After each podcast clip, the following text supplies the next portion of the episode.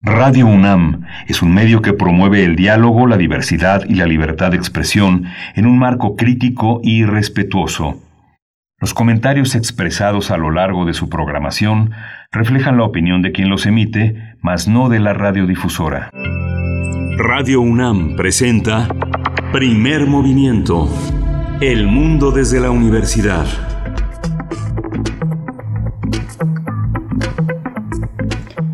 Muy buenos días, bienvenidos, bienvenidas a Primer Movimiento. Hoy es viernes, viernes 12 de junio del año 2020.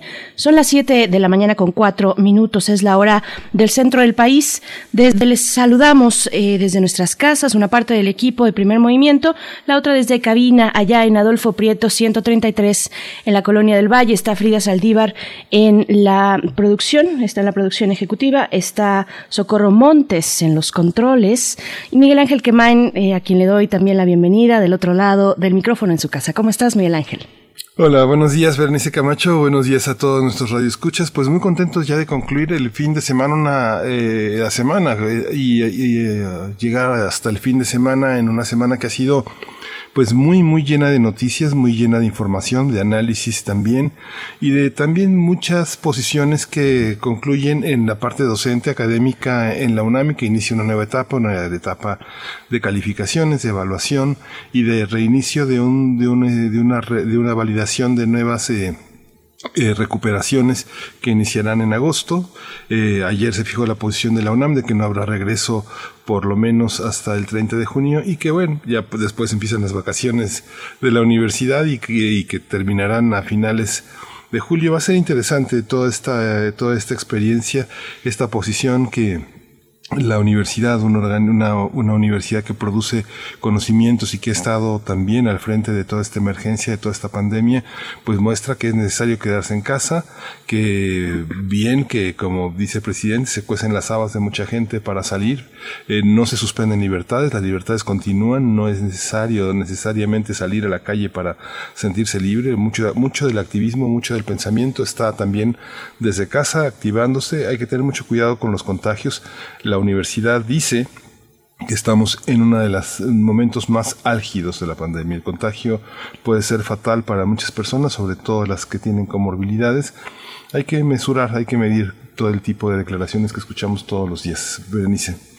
Así es, así es, Miguel Ángel, y creo que también es oportuno, eh, bueno, el día de ayer, la, eh, en un, a través de un boletín, también la UNAM eh, dijo que se suspenden temporalmente en esta institución las actividades académicas en el extranjero, viajes e intercambios, y pues son acciones emergentes, como todas las que se han venido sumando en estos meses para hacer frente, para prevenir la propagación de, de la pandemia entre la comunidad universitaria. Entonces, bueno, ahí estamos estamos dando seguimiento a estas medidas, viendo cómo, eh, pues, finalmente resultará también eh, todo, todo este, esta configuración en aras de sostener, sostener de la mejor manera posible y, con el esfuerzo de todas y todos, que es lo que está ocurriendo aquí en esta universidad, pues eh, el, el, semestre, el año escolar, para el caso de las de la Escuela Nacional Preparatoria. En fin, iremos aquí también acompañándoles si ustedes nos permiten desde este espacio universitario, pues en este momento complejo, complicado, que sí, efectivamente, nos dice también el subsecretario López Gatel, pues eh, la próxima semana será eh, el, pues este pico, este pico en todo, en todo el territorio nacional. Eso de manera generalizada. Y bueno, se extiende, se extenderá un poco más eh, pues las posibilidades de salir, salir de nuevo a nuestras actividades.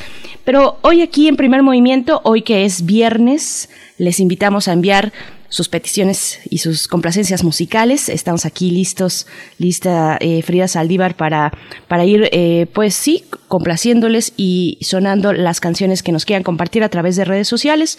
Estamos en Twitter como P Movimiento, arroba P Movimiento, en Facebook como Primer Movimiento UNAM y bueno, así son las redes sociales y las formas de contactarnos. Damos la bienvenida a la Radio Universidad de Chihuahua también, Miguel Ángel, que estamos con ustedes a partir de las 6 de la mañana hora de Chihuahua, 7 de la mañana hora de la Ciudad de México, a través del 105.3, el 106.9 y el 105.7. Y hoy tenemos un programa muy importante porque confluyen muchas cosas de las que hemos hablado a lo largo de varias semanas. Una de ellas es eh, las librerías independientes ante la COVID-19. Justamente se se realiza este proyecto, esta propuesta que se había hecho ante la CANIEM, que usted había escuchado en la voz de Tomás Granados, el editor de Grano de Sal, un conocedor, un experto sobre el tema. Y hoy vamos a tener nada menos que a Claudia Bautista Monroy. Ella es fundadora y presidenta de la Red de Librerías Independientes. Y Guillermo Núñez, él es crítico literario y librero en La Murciélaga. Vamos a, eh, puede usted eh, meter el diente a libreríasindependientes.com.mx y asomarse a lo que va a ser esta conversación. Por supuesto, y después tendremos nuestro radioteatro de viernes. El perro con botas de Paula Metcalf es la propuesta de esta mañana, la traducción de Darío Zárate Figueroa, ediciones SM 2019, es el año de esta publicación. Sí, y hoy vamos a tener en el terreno de la literatura a una de nuestras más grandes escritoras, la escritora Margot Glantz. Cumplió 90 años en, en, enero y es una de las eh, profesoras, una de las docentes, de las investigadoras pues más grandes de esta universidad. Prácticamente es una mujer que ha abordado todos los géneros y va a estar dialogando con nosotros sobre el tema del Twitter, sobre el tema de la inmediatez, de la respuesta inmediata a nuestras angustias, a nuestras necesidades y según esto a nuestras ideas, pero bueno, lo vamos a hablar con ella ampliamente. Así es, con Margo Glantz esta mañana aquí en primer movimiento para después llegar a aire. Aire, la sección de recomendaciones culturales de la UNAM y de temáticas diversas también. Abordamos distintas inquietudes con personajes de la Coordinación de Difusión Cultural, en fin, que han tenido un paso o tienen una permanencia ahí también. Toca el turno de hablar con José Wolfer, él es director general de Música UNAM. Nos va a compartir pues una, eh, una interpretación sobre Rogelio Sosa. Eh, intervención sonora de Rogelio Sosa a la película Silente Límite. Es una película de 1931, así es que bueno, va a estar muy interesante lo que podemos, podamos platicar con José Wolfer. Sí, hoy la poesía necesaria te toca a ti, Berenice, y ya debe estar, pero muy, muy lista y muy buena. Y este viernes, pues es viernes de música en vivo. El próximo domingo se cumplen 83 años de Radio UNAM y pues eh, como los cumpleaños de todos los que hemos felicitado aquí han pasado pues en línea, pues también en línea tendremos esta propuesta musical de Buen Rostro y su última producción grabada en la sala Julián Carrillo de Radio UNAM, que ahorita está cerrada, resguardada, y vamos a tener este, este, este viernes, Benice. ¿Quiénes van a estar, eh? Va, pues, pues, pues, va a estar, va a estar bueno porque es viernes, hablando de música. Buen Rostro está compuesto por Eleuterio eh, Buen Rostro, eh, en la guitarra, Lupita Buenrostro también, vocalista del grupo, y Enrique Vargas en el cajón peruano. Así es que bueno, se va, se va a poner muy bien esta mañana. Les invitamos a que ustedes también se sumen, a que permanezcan en el 96.1 de FM en el 860 de AM también, o también en www.radio.unam.mx desde donde sea que nos estén escuchando. Nos da mucho gusto tener comunidad con ustedes y si se pueden expresar en, redes sociales, pues mejor aún, Miguel Ángel. Sí. Pues nos vamos a ir con el corte, nuestro corte informativo sobre la COVID-19, cómo amanecimos en esta mañana a nivel nacional, internacional y también en la UNAM. COVID-19. Ante la pandemia, sigamos informados. Radio UNAM. La Secretaría de Salud informó que el número de decesos por enfermedad de la COVID-19 aumentó a 15.944. De acuerdo con el informe técnico ofrecido ayer por las autoridades sanitarias, los casos confirmados acumulados se incrementaron a 133.974 y el de sospechosos a 55.700. El presidente Andrés Manuel López Obrador pidió a los mexicanos vencer sus miedos ante la pandemia de nuevo coronavirus SARS-CoV-2 de manera cautelosa, ya que se tiene que seguir avanzando hacia la nueva normalidad. Durante su conferencia matutina, el mandatario hizo un llamado a la ciudadanía a continuar con las medidas sanitarias para evitar la propagación de la pandemia. El Instituto Nacional de Transparencia, Acceso a la Información y Protección de Datos Personales ordenó a la Secretaría de la Fusión Pública dar a conocer los insumos adquiridos al gobierno de China para hacer frente a la pandemia del coronavirus SARS-CoV-2. El INAI también pidió un desglose de cuáles fueron los precios unitarios, cuáles insumos ya fueron recibidos, cuáles están por recibirse y cuándo. Así es, y en información internacional, la Organización Mundial de la Salud advirtió que la pandemia del nuevo coronavirus se eh, presenta un aceleramiento en África, que actualmente registra más de 200.000 casos confirmados y 2.600 fallecimientos por, por esta enfermedad. Mediante un comunicado, la OMS indicó que en 98 días el continente africano alcanzó los 100.000 casos y en solo 18 superó los 200.000. Cabe señalar que más del 70% de las muertes por COVID se han registrado en cinco países. Estos son Argelia, Egipto, Nigeria, Sudáfrica y Sudán. El Fondo Monetario Internacional estimó que la crisis provocada por el coronavirus llevará a más de 100 millones de personas a una situación de pobreza extrema por ello, hizo un llamado a promover una política más inclusiva que beneficie a todos los segmentos de la sociedad, ya que prevé que los efectos económicos de la pandemia eliminarán todos los avances de los últimos tres años en la reducción de la pobreza. Y la Unión Europea planea centralizar la compra temprana de vacunas, vacunas contra el nuevo coronavirus. Este procedimiento se realizará a través de la Comisión Europea, una vez que las vacunas se encuentren disponibles para ser distribuidas en función de la población de los países. En la información de la UNAM, el rector Enrique Graue emitió sendos acuerdos por los que se crean la Coordinación de Universidad Abierta Innovación Educativa y Educación a Distancia y la Dirección General de Bibliotecas y Servicios Digitales de Información. El objetivo es aprovechar el potencial de las tecnologías para enfrentar los retos y desafíos que se presentan y responden a las demandas de la sociedad y del país. Asimismo, el, rector emitió un acuerdo que suspende hasta el 31 de octubre de este año la asistencia de universitarias y universitarios a reuniones académicas o culturales como cursos, conferencias, congresos, seminarios, mesas redondas y talleres, entre otros, en instituciones del extranjero. También quedan suspendidas las visitas de intercambio académico internacional y la recepción de visitantes académicos. El propósito es proteger la salud de todas las personas que integran la comunidad universitaria ante el grave riesgo que representa la enfermedad generada por el virus SARS-CoV-2.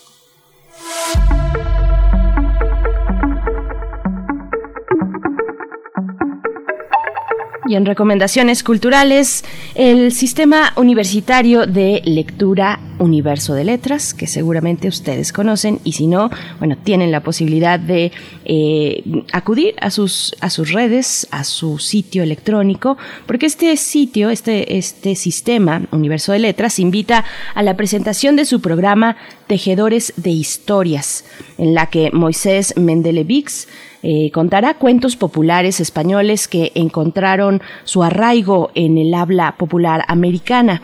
Tejedores de Historias se podrá seguir a través de la página de Facebook de Universo de Letras, que lo encuentran así, facebook.com diagonal universo UNAM. La cita es para el día de mañana sábado al mediodía. A las 12.30 horas pueden acercarse al Facebook de Universo de Letras y poder disfrutar de esta propuesta, Tejedores de Historias. Y pues bueno, Miguel Ángel, después de esta recomendación cultural, nos vamos, nos vamos con música. Hoy que es día de recomendaciones, de peticiones de la audiencia, pues vamos a escuchar esto que es de Morphine. Está a cargo de Morphine. La canción es Cure for Pain y esto es para arroba roosterwater. Primer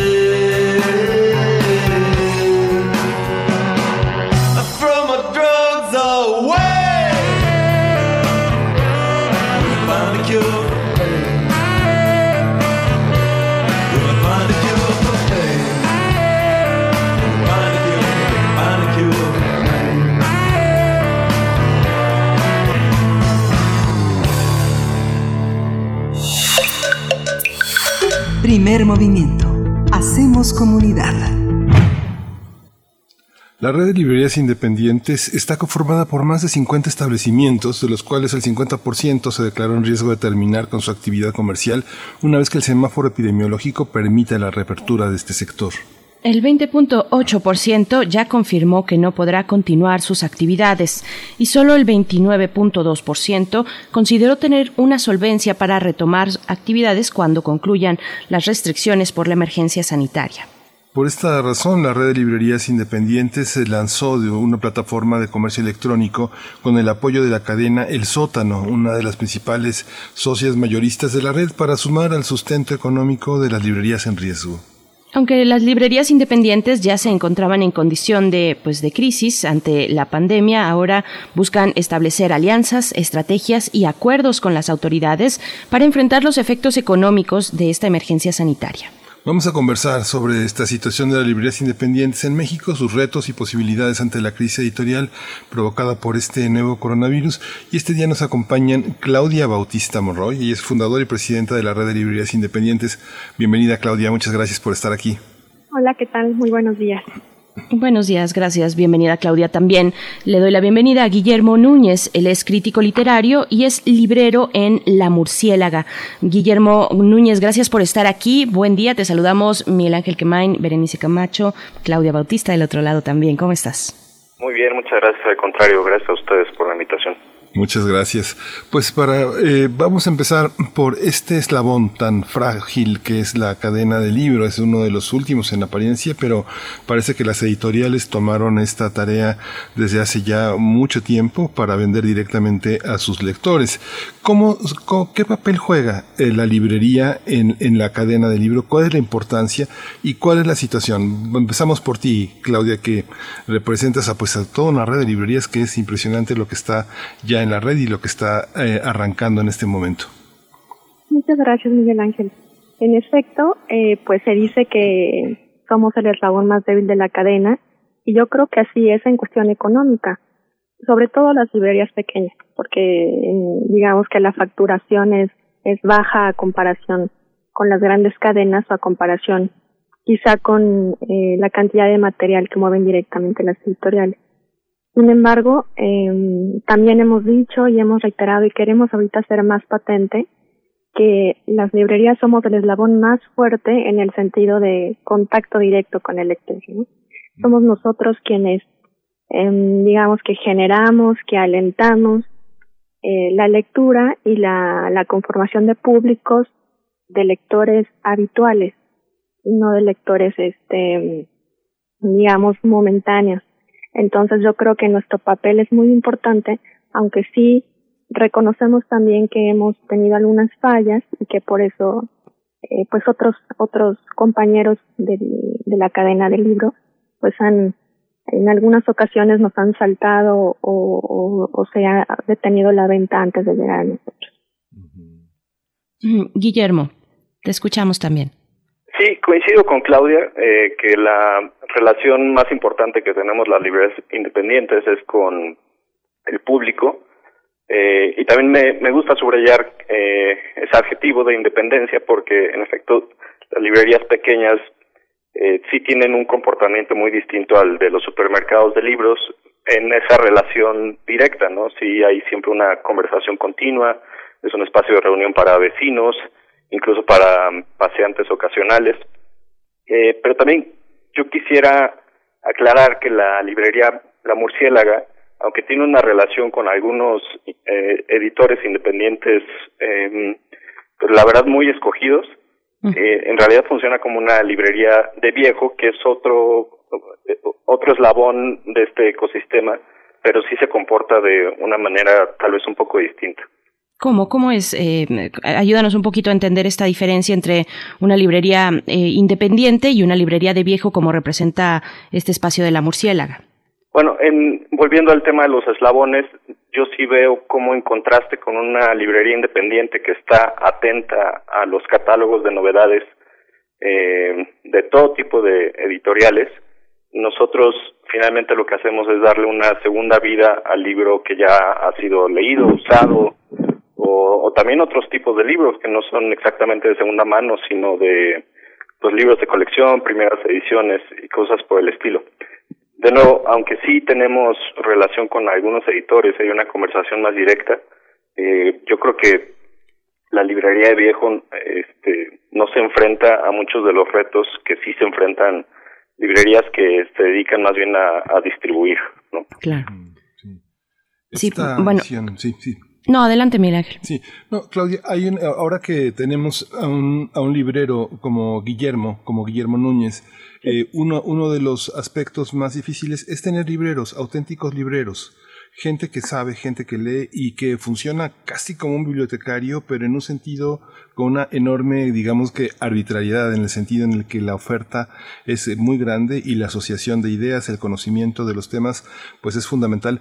¿Cómo están en el terreno de las librerías los libreros? ¿Tienen libreros? ¿Tienen verdaderos conocedores de lo que venden? ¿O hay que recurrir a la computadora, ver el catálogo y, ver el orden alfabético para ver qué se sugiere? ¿Cómo es esta parte? Eh, la, hemos perdido hace muchos años. Sí, Miguel Ángel. Pues justamente creo que se ha perdido, pero no en existencia, sino se ha perdido de vista. Justamente porque han sido muy protagónicas en, pues, los últimos tiempos y sobre todo a raíz de, la del internet y de las compras a través de e-commerce, pues han tenido mucho protagonismo en las grandes cadenas y el tipo de personas que trabajan en ellas.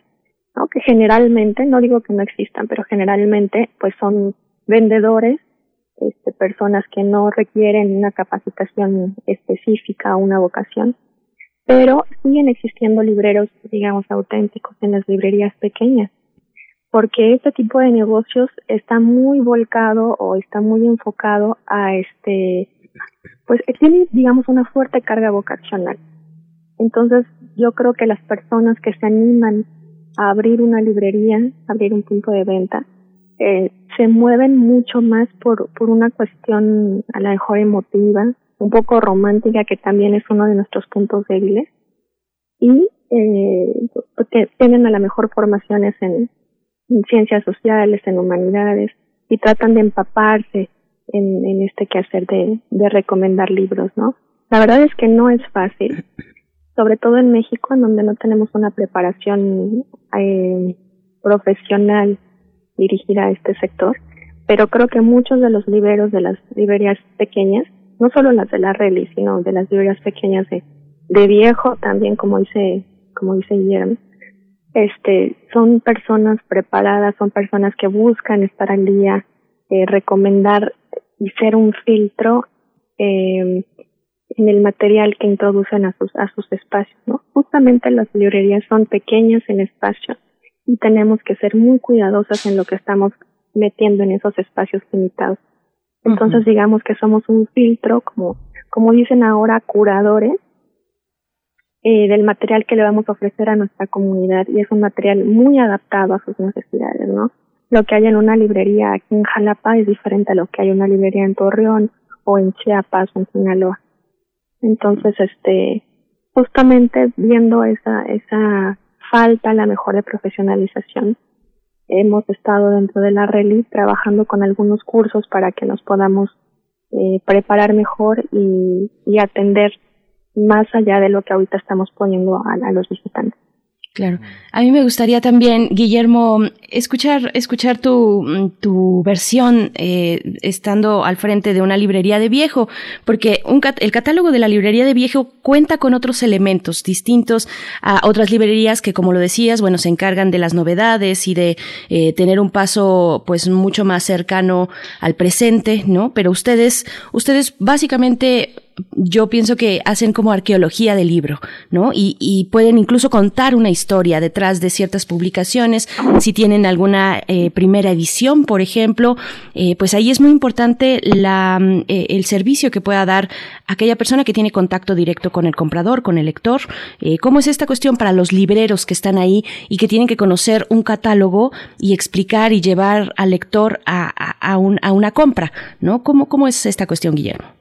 Sí, eh, y se relaciona mucho con lo que decía Claudia. Eh, la verdad, nosotros, porque somos cuatro socios, eh, Oscar Benaccini, Luigi Amara y Diego Rabaz, además de mí, eh, en realidad solo tenemos dos años de haber empezado, los cumplimos el próximo domingo. Y aunque ya teníamos una relación directa con los libros, todos éramos editores en distintas capacidades, Luigi y Diego lo siguen siendo. Eh, entonces, por lo mismo ya teníamos una relación con el libro y ya conocíamos algunas cosas, pero todas eran a través de nuestros gustos personales como lectores y lo que se enfrenta uno en la realidad de una librería, siendo de viejo o no, es que pues en realidad tiene que vender libros para el gusto de la mayoría. Aún así, por lo mismo del espacio, tenemos que reducir los intereses a ciertas disciplinas, en nuestro caso es la filosofía, la literatura y el arte. Eh, pero pues sí, como dices, es una especie de, de arqueología y de discernimiento y de cosas que creemos que vale la pena ofrecer al público. Y en eso creo que es donde ya se empiezan a notar, como en las editoriales, una especie de personalidad para cada librería y eso ya tiene algo que ver más con una especie de de esotería combinada ahí con la personalidad de los mismos libreros. En nuestro caso solo somos cuatro, pero ya ofrece un, rango un poco más amplio. Esta parte de tener esta red de librerías, eh, Claudia, es, es interesante ver cómo no, no existe en el caso de las librerías una especialización tan intensa como en otros sectores. Eh, una librería puede uno encontrar de todo, o, no encontrar nada, ¿no? Finalmente tener mucho desinterés tiene que ver también con la recepción de los vendedores, de, decía Guillermo Núñez al principio, este, somos muy selectivos, no recibimos de todo, también tiene que ver con el tamaño y con la capacidad de organizar un catálogo en, en los estantes. ¿Cómo se, ¿Cómo está ese panorama? ¿Qué encontramos en la red de librerías independientes? Sobre todo en este contexto que ahora tenemos una red de librerías en línea, que es algo que enfrenta el tema del, encierro, del el quédate en casa, pues de una manera pues muy eficaz, ¿no? Claudia. Miguel Ángel, justamente como decía Guillermo, las librerías están muy muy cercanas, o sea, son reflejo de la personalidad de los libreros y de los propietarios. Entonces, cada librería tiene su sello personal. Hay librerías en red que están especializadas en arte, hay especializadas en literatura infantil y juvenil. Y yo creo que la mayoría estamos especializadas en ciencias, humanidades, literatura, eh, filosofía, ¿no? Son pocas las que están, las que tienen como una sección de libros de texto, por ejemplo. Entonces, este, pues, eh, digamos que hay un, hay un como que hay un sello personal para cada uno de los locales, aunque sí hay como líneas transversales que, que nos atraviesan y una de ellas dar mucho escaparate, por ejemplo, a las editoriales independientes, a las ediciones locales, a las ediciones que se publican en cada uno de los estados. Digamos que es muy cercana, la, siempre dicen por ahí que lo que pasa en la ciudad se refleja en la librería, y es verdad. si en la ciudad está sucediendo alguna situación económica o social, en la librería se van a encontrar ese tipo de temas. Entonces digamos que es un termómetro y es algo muy cercano. Y yo creo que por eso se llaman librerías de bar. Este, ahora respecto a la página, eh, eh, nosotros lo que hicimos con, con el sótano fue hacer como una selección de estas, una selección grande de este tipo de, de secciones o de materiales que manejamos en las librerías físicas. Y bueno, se extendió muchísimo más porque ellos tienen una capacidad que nosotros eh, no tenemos eh, de almacenar libros y ofrecer este, cantidades, títulos, variedades, pero siempre como con el corte de nosotros. Nosotros hicimos poco de la curación, nosotros hicimos también las recomendaciones, secciones que están por ahí señaladas en la página, redactamos lo que es un librero, lo que es una librería y este pues vamos a estar actualizando eh, rotativamente entre los miembros esas, esas recomendaciones con lo que nosotros manejamos aquí en nuestras propias comunidades. También quisiera que si pueden agregar pues esta parte que es muy puntual de este momento. Hemos en este espacio eh, hemos conversado con distintos editores independientes. Varias mesas le hemos dedicado eh, a, este tema y, bueno queríamos precisamente llegar con ustedes, llegar con las librerías independientes. ¿Cómo están afrontando esta crisis? Eh, ¿Dónde está la industria editorial independiente en el plan de reactivación económica, Guillermo? ¿Qué nos puedes contar? Pues mira, nuestra presencia en, redes sociales al final ha sido lo que nos ha permitido continuar eh, con el espacio a pesar de que sigue cerrado. Eh, cuando inició la emergencia sanitaria, gracias a eso, por el público que ya nos seguía en, en redes sociales como Twitter o Instagram, pudimos continuar haciendo envíos a domicilio. Pero yo creo que la el principal problema al que se enfrentan todas las, librerías independientes, sean este, de viejo o no, son las rentas. Yo creo que casi la totalidad de los estos espacios eh, se dependen de mes a mes poder pagar una renta y, y, tal vez poder pagar algo a los a los propietarios o a los este, trabajadores y yo creo que ahí es donde en realidad falta más organización porque por más que uno logre este, tener un, un vínculo de o una práctica de e-commerce si no hay una especie de organización eh, con lo inmobiliarias o con arrendadores yo creo que ese eh, va a seguir siendo un problema no sobre todo eh, a, a nosotros lo que nos ha sorprendido es que ya nos planteamos planteamos si, si podremos seguir manteniendo un espacio, en realidad si nos convendría, eh, y si deseamos por la parte romántica seguir siendo un, una especie de, pues, lugar de encuentro donde ocurre algo más que los libros, donde ocurren conversaciones, ocurren este charlas y presentaciones de libros, talleres y todas esas cosas que yo creo que es lo que más sabor le dan a las librerías. Claudia, ¿qué nos puedes decir de, esto? Tú que eres la presidenta de Red de Librerías Independientes, ¿cuáles son las adversidades que se encuentran eh, pues librando en este momento y si aparece o no la industria editorial independiente en este plan de reactivación económica que, que ya se ha presentado eh, y que se ha ido prácticamente paso por paso, digamos, industria por industria, pero al menos yo, yo no he detectado que anuncien un plan un poco más específico o cercano hacia las cuestiones culturales y, que recaiga en, la, em, en, toda la industria editorial independiente. ¿Cómo lo ves? Así es, pues este, nosotros hemos justamente creo que la, la, la valía de la red ha estado muy patente durante la crisis. Nos hemos apoyado, este, yo creo que más que nada moralmente entre, entre los miembros de la red, en donde compartimos inquietudes, miedos y tratamos de dar en la medida de nuestras posibilidades algún aliento este real a las librerías que, que ahorita lo, lo requieren. Nosotros hemos establecido toda una serie de pues de estrategias, cada librería, cada librería es ha desplegado una serie de recursos creativos, la verdad, muy muy buenos yo creo que impulsados también por la necesidad económica, pero también por la necesidad de permanecer cerca de los públicos, que yo creo que es nuestra nuestra mayor riqueza y nuestro mejor aliado es la gente.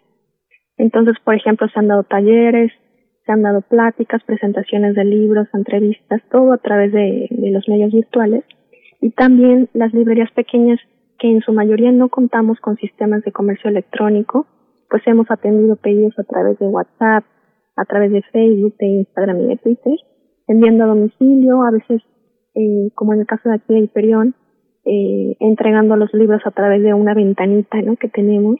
Y la verdad es que la gente nos busca, yo creo que también es nuestro más grande aliento, la gente nos busca, la gente no nos ha dejado, a pesar de tener otras opciones quizá más seguras, más, más rápidas, más económicas para adquirir los libros, la gente sostiene estos emprendimientos. O sea, más, más que el gobierno, más que una medida la mejor sectorial, ha sido, ha sido la misma, los mismos vecinos, los lectores habituales los que, los que han respaldado los proyectos y creo que no, ellos son la pieza fundamental para que nos hayan cerrado, la mayoría. Este, respecto a las editoriales, al principio no, no tuvimos ninguna, ninguna, ningún vínculo, ninguna respuesta conjunta, pero en las últimas semanas, sobre todo las editoriales pequeñas, independientes, se han acercado con diferentes propuestas. Creo que este entendimiento de que, de que justamente como es un ecosistema, no puede haber una salvación de un solo sector o de un solo grupo o de un, editorial o una librería, ¿no? En particular, sino tenemos que salir a flote todos, que yo creo que es algo inédito porque en México eh, nunca se había dado esta situación en donde hubiera un acercamiento entre librerías y editoriales, entre cadenas grandes y librerías pequeñas, entre, entre grupos editoriales muy fuertes y librerías pequeñas. O sea, esto realmente no había necesidad de, de generarlo. Y ahorita sí se está dando, estamos con muy buenas propuestas por parte justamente eh, de editoriales, repito, chiquitas, medianas, para poder reactivar y generar una interdependencia. Sí. Hay una hay un aspecto que me parece importante señalar, Claudia y, Guillermo, con todo y que el caso de Guillermo en la librería La Murciélaga es, es, distinto, pero cuando preguntaba sobre las librerías especializadas, Claudia, dices, este, estamos especializados en ciencias sociales, humanidades, literatura, historia, filosofía, pues todo, ¿no? Pero hay una parte que yo como eh, ha sido visitante de las librerías y revisor de catálogos, me doy cuenta porque hay una parte en la que hay unos lectores que parece que no quieren. Por ejemplo, yo me paseo por el Paseo de los Libros en Zócalo Pino Suárez y hay pilas de libros sobre carpintería, industria de la construcción, electricidad, sobre todo una serie de oficios, guías eh, para preparar exámenes.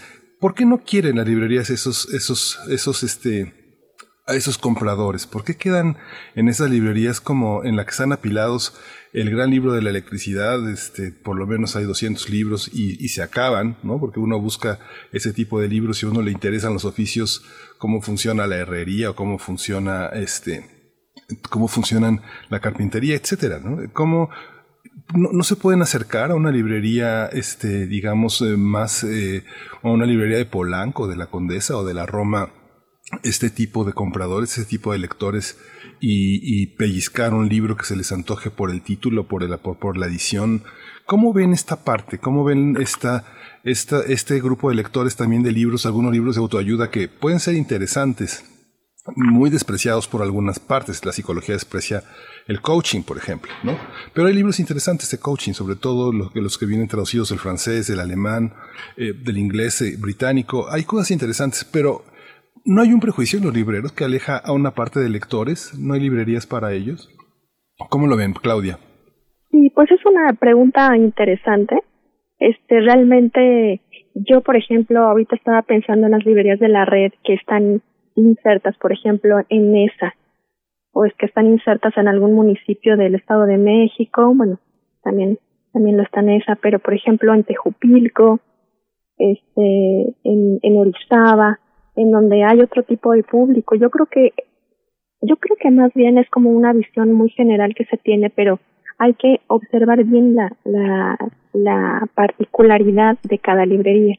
En realidad, estas, este tipo de material sí se maneja en las librerías independientes, pero creo que tenemos como un cliché, este, a lo mejor bien ganado, de que, de que estas librerías son como demasiado selectivas. Sí las hay, sí las hay, pero también es cierto que hay librerías que están muy cercanas a los libros, eh, por ejemplo, que son librerías papelería, que son que venden, por ejemplo, libros para iluminar o que venden guías justamente de oficios y las hay en la red y están afiliadas varias.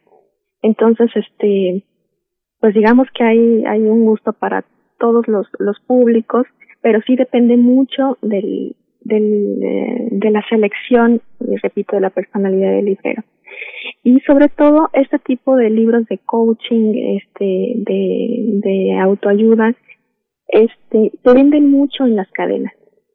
Entonces nosotros lo que también queremos hacer por competencia, por sobrevivencia, es tener una oferta diferenciada y darle espacio a los libros que no se encuentran tan fácilmente, ¿no? En una cadena, por ejemplo, uno va y tiene una gran oferta de, de, títulos de esta índole, pero a lo mejor es más difícil encontrar en esa misma cadena por el tamaño, por los, las políticas de, de exhibición, libros de una editorial pequeñita. Entonces, ese es como nuestro nicho y eso es a lo mejor en lo que nos hemos este, especializado más por cuestión de, de sobrevivencia, pero es cierto que también eh, hay librerías que están acogiendo entre sus catálogos, eh, digamos que textos más, eh, más accesibles a la población en general, por así decirlo. Sí, yo estoy de acuerdo con el diagnóstico, sigue siendo parte de el tema de los prejuicios y las personalidades de, de cada librero. Entre las cosas más excéntricas que nosotros tenemos ha, ha habido una especie de fijación por el libro esotérico y también por la herbolaria, que no son exactamente, yo creo, eh, temas que le van a interesar a todo el mundo, pero cada tanto eh, por la, pues supongo que la cosa atractiva de la misma selección siempre despierta el interés en algún lector, aunque no sea exactamente un lector interesado en herbolaria, por ejemplo, o en libros también sobre insectos. Eh, hemos tenido un, este, una especie de curiosa beta por ahí. Pero sí, como que el libro técnico en general o el libro especializado, eh, pues sí se tendrá que buscar en, en librerías de nuevo especializadas, ¿no? Que yo creo que es el, el mero coco. Pero también creo que influye que mucho libro de consulta ya se puede eh, checar en, en, en internet, ¿no? Que yo creo que esto es otra cosa y que además se vuelve más barato porque muchos de estos libros suelen ser caros. Por aquí en Facebook nos comenta Edgar Benet, dice, referente a las librerías de viejo, me he encontrado revistas de cine antiguas que ni siquiera encuentro en las hemerotecas. Y bueno, es lo que nos comparte Edgar Benet, un saludo. Pues yo quiero eh, preguntarles un poco hacia el cierre de esta conversación a ambos, que, que nos comenten qué es lo que se cierne en términos de comunidad en torno a una librería independiente. ¿Cuál es ese vínculo que se hace en el barrio, eh, en, en, las colonias, en los distintos lugares donde una librería independiente está muy cercana a la gente? ¿Qué es lo que se genera ahí? Eh, empezaría contigo, Claudia. Pues mira, este, la verdad es que nosotros siempre nos, nos comparamos con, con, con la visita, por ejemplo, a un parque. La gente viene, es un lugar intermedio entre su casa y su trabajo. A veces viene ni siquiera a comprar, solo a conversar, a pasar el tiempo, a estar acompañada. En el caso de Hiperión vienen muchas personas jubiladas. Entonces, este, son personas que a veces viven solas y que aquí encuentran un espacio de compañía, de conversación, de plática. Yo creo que esa es la parte bonita y realmente la parte que retribuye más a una librería pequeña. Ya decíamos que la, la cuestión económica no es tan eh, relevante, pero sí la cuestión como de satisfacción, de, de pensar, de imaginar, que está uno contribuyendo a, a lo mejor a un poquito mejorar eh, la calidad de vida de la ciudad o de la calle incluso en donde está inserto, ¿no? Porque pues vienen las personas, a lo mejor se crean aquí algún lector que no le gustaba, no sé, que se tenía miedo de acercarse a los libros, puede venir con familiaridad y empezar a hacerse de un hábito, de un gusto.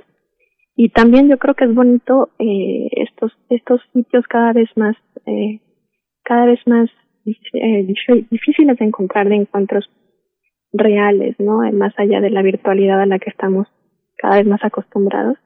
Este, venir, estrechar la mano, eh, conversar, reírse un rato, platicar a lo mejor con, con el pretexto de un libro de, de algún aspecto personal que uno le esté afectando.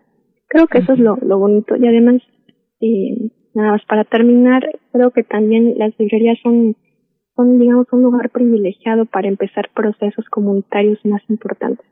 Dentro de la red, por ejemplo, ha habido situaciones en donde una librería genera redes de seguridad para una para una calle o en donde generan propuestas para este eh, no sé hablar de maternidades hablar de violencia de género etcétera. Es como un repositorio de experiencias vivas en donde la comunidad tiene una voz principal una voz fuerte.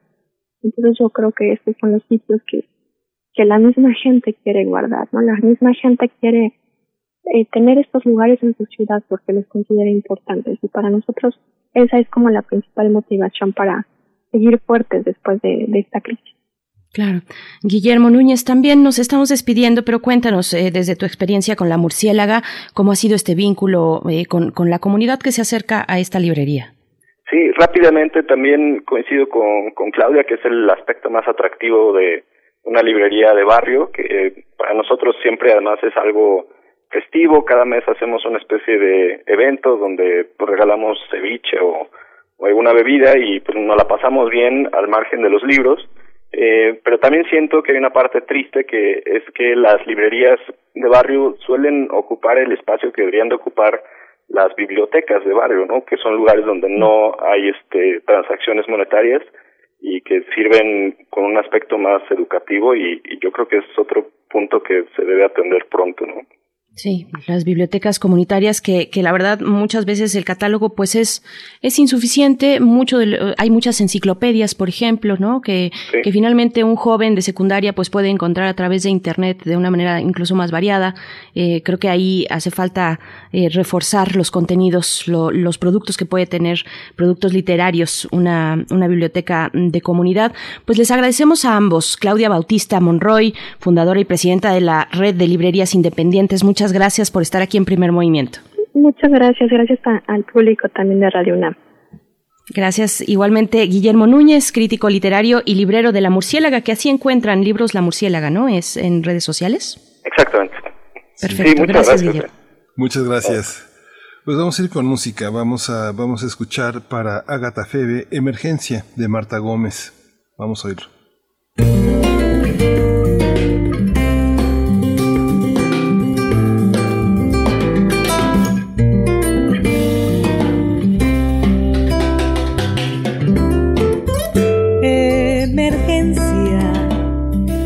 Está pasando, la ciudad se está cerrando y de repente el mirarnos hacia adentro, el buscarnos sonriendo se hace urgente. Llamen a titiriteros, a cantores y a cuenteros que es urgente. Que la tarde está cayendo y en balcones aplaudir. La ciudad en las ventanas pide fiesta.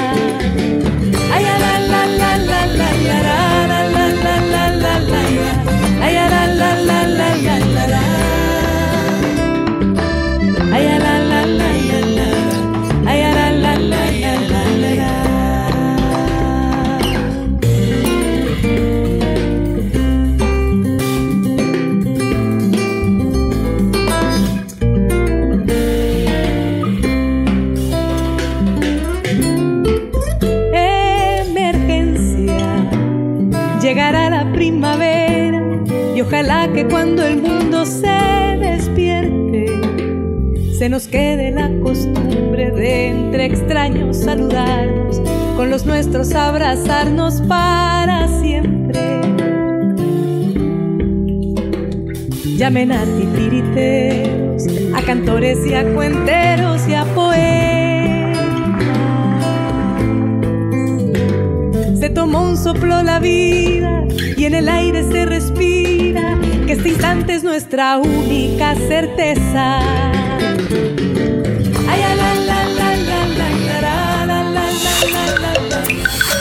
Primer movimiento.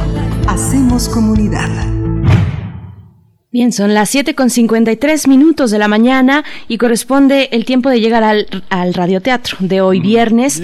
Vamos a escuchar El perro con botas de Paula Metcalf. Es una traducción de Darío Zárate Figueroa, ediciones SM 2019 y en las voces, en las voces, eh, pues esto es eh, posible gracias a nuestros compañeros Ana Salazar, Antonio Quijano, Marco Lubián y Frida Saldívar, nuestra productora. Vamos a escuchar, vamos a escuchar este radioteatro El perro con botas. Para teatros, los radioteatros de primer movimiento. El perro con botas, de Paula Metcalf, traducción de Darío Zárate Figueroa, ediciones SM 2019. Felipe tiene una nueva vecina, Penélope. Ella es inteligente, divertida, tiene ojos lindos y la sonrisa más hermosa. Yo sería el perro más feliz del mundo si tan solo pudiera salir a pasear con ella.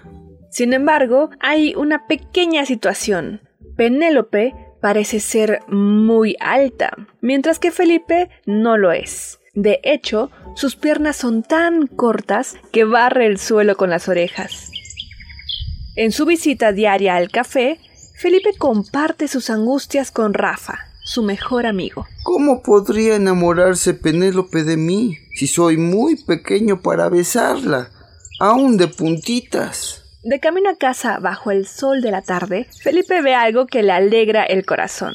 Y de pronto tiene una idea fantástica al observar su sombra proyectando unas patas larguísimas. Rafa, voy a volverme más alto. ¿Podrías ayudarme? Estírate. Sin mucho éxito, hay que decirlo. Oye, Rafa, creo que al fin logramos algo. Felipe se subió en Rafa, que era un perro muy alto, y se cubrieron con un mantelito para que pareciera que las patas de Rafa eran realmente las patas de Felipe. Más tarde, Felipe va a ver a Penélope, pone la cabeza en alto, toma aliento y... Penélope, tengo muchas ganas de decirte algo. Eh, ardillas. ¡No! Es Rafa debajo del mantel. Antes de que Felipe pueda decir otra cosa, sale huyendo a toda velocidad. ¡Hasta pronto, Penélope! ¡Ah! ¡Auxilio! ¡Rafa! ¡Detente! Recuérdame que nunca vuelva a pedirte ayuda. ¡Nunca! Esa noche, Felipe no puede dormir ni un poquito. Está muy enamorado de Penélope, pero se pregunta qué pensará ella de él ahora. Ay no, es Rafa. Y lo que es peor, es Rafa con un plan. Trae un bote de pintura. No vamos a rendirnos, Felipe. Penélope se enamorará de ti. Sobre todo cuando vea lo lindo que puede ser. Vamos a pintar un mensaje para Penélope afuera de tu casa. Será lo primero que ella vea por la ventana cuando abra sus cortinas. Felipe se levanta muy temprano y se asoma por la ventana impaciente. No puede esperar a que su amada vea lo que escribió. Penélope, ¿cuánto hueles a rosas? Tus ojos son como de chocolate. Loco estoy por ti. Por fin, las cortinas de Penélope se abren, pero su reacción no es la que Felipe esperaba. Por desgracia, las lágrimas comienzan a resbalar por la nariz de Penélope. Está llorando. Felipe quiere consolar a Penélope, pero no puede permitir que ella descubra lo pequeño que es. Situaciones desesperadas requieren medidas desesperadas. ¡Rafa! ¡Ayuda! Su amigo lo cita en una zona comercial. Tiene otro plan. ¡Increíble! ¡Flores! Este plan es perfecto. No, Felipe. Flores no. Botas. Necesitaremos dos pares y también necesitaremos pegamento y un poco de periódico. Mira estas botas rojas. Son perfectas. ¡Wow! Alcanzo a ver todo desde aquí. Rafa, eres un genio. Ahora Felipe se siente más que listo para consolar a su amada. Felipe se tambalea sobre sus nuevas patas, así que se apoya en Rafa para ir a casa de Penélope. ¿Por qué estás tan triste, Penélope? Ay, pues mira eso. ¿Qué esperabas? Ay, no, decía. Penélope, ¿cuánto hueles? Tus ojos son como de loco. Lo demás del texto se había borrado con la lluvia. ¡No! No se supone que debería decir eso. No, no te preocupes, lo arreglaré. Y en un parpadeo se va, dejando solo a Felipe, solo y tambaleante. ¡Ay! ¡No! ¡No! ¡Ah! Felipe se va a casa con la poca gracia que logra reunir. Pobre Felipe, se siente tan mal que cree que nunca podrá salir de su casa otra vez. Sin embargo, no debería llorar. Si tan solo se asomara por la ventana, podría ver algo inesperado. Penélope está sonriendo y sacudiendo la cola. ¿Por qué está tan feliz? Porque ella también tiene las piernas cortas. Penélope cayó rendidamente enamorada de Felipe desde la primera vez que lo vio. Pero pensó que era demasiado alto, así que imaginó que nunca podría besarlo, ni siquiera de puntitas. Ahora sabe la verdad. No entiendo. Eres igual de bajita que yo. Penélope era igual de bajita que él, solo que detrás de los arbustos parecía más alta. Mientras toman una taza de té, Penélope le explica todo y luego le hace una pregunta muy importante. ¿Te gustaría salir a pasear conmigo? Por supuesto, me encantaría. Y así lo hacen. Si te asomas detrás de los arbustos, ahí los encontrarás paseando. El perro con botas, de Paula Metcalf, traducción de Darío Zárate Figueroa, ediciones SM 2019.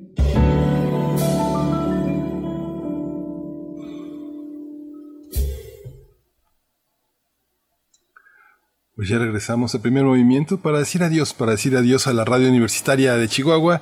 Nos escuchamos el próximo lunes de 6 a 7 en estas tres estaciones que tienen su propia programación, pero que hospedan a primer movimiento de, en esa primera hora de la mañana, eh, Ciudad Cuauhtémoc, Ciudad Juárez y la ciudad de Chihuahua. Nos escuchamos y bueno, ya nos vamos, Berenice. Así es, vámonos al corte y volvemos, están en primer movimiento. Síguenos en redes sociales. Encuéntranos en Facebook como Primer Movimiento y en Twitter como arroba PMovimiento. Hagamos comunidad.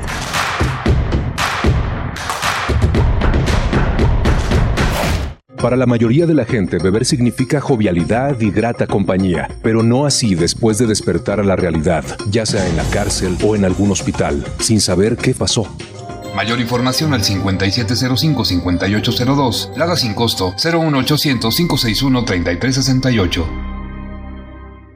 En México está creciendo la esperanza, un movimiento que se vuelve cada día más grande con la honestidad, las propuestas y la alegría de nuestra gente. Estamos unidos y eso nos hace más fuertes para transformar lo que parecía imposible cambiar. En cada ciudad, en todas las regiones, somos más los mexicanos con Morena y contigo seremos la mayoría que va a comenzar un nuevo capítulo en la historia de México. Vente a Morena, la esperanza de México. Juntos haremos historia. Son tiempos de contingencia. Hay que quedarse en casa para proteger tu salud y la de todos. Sigue estos sencillos consejos para mantenerte sano. Aliméntate de manera saludable. Limita el consumo de alcohol y de bebidas azucaradas. No fumes. Haz ejercicio. Convive con tu familia. Comparte las labores de la casa. Escucha música, lee y juega con tus hijos. Para más información visita coronavirus.gov.mx. Y quédate en casa. Gobierno de México. En la imaginación surgen las notas que quedan escritas para siempre en una partitura. Desde ese momento, sin importar cuándo fueron creadas, al tocarlas, se vuelven tiempo presente. Muchos instrumentos se juntarán en el mismo espacio y a una señal nacerá la pieza que entrará por tus oídos. Súmate a la experiencia de revivir la música. Escucha a la OFUNAM todos los domingos a las 12 horas por el 96.1 de FM. Radio UNAM, Experiencia Sonora.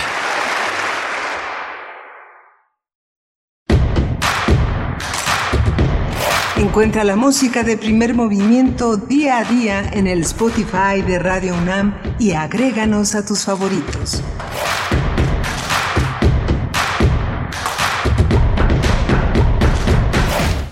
Hola, buenos días. Hoy es viernes 12 de junio y estamos a las, son las 8 o 4 de la mañana y estamos aquí en primer movimiento en Radio UNAM con una mañana interesante. La red de librerías es una opción para quienes compran libros a distancia y a quienes quieren salvar a sus editores, a los editores que también quieren salvar a las librerías.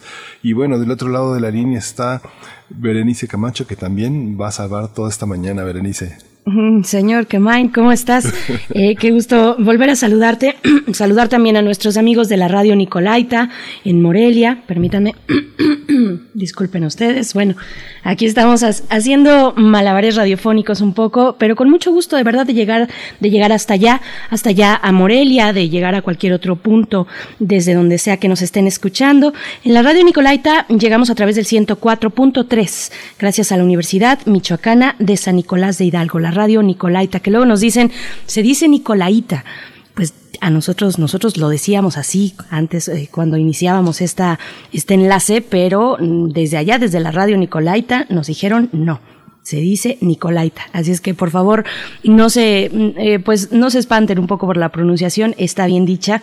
Nos da mucho gusto llegar con ustedes y también todos aquellos que están escuchando el 96.1 de FM, el 860 de AM también desde muy temprano o los que se van sumando, pues bienvenidos todos y todas aquí a Primer Movimiento.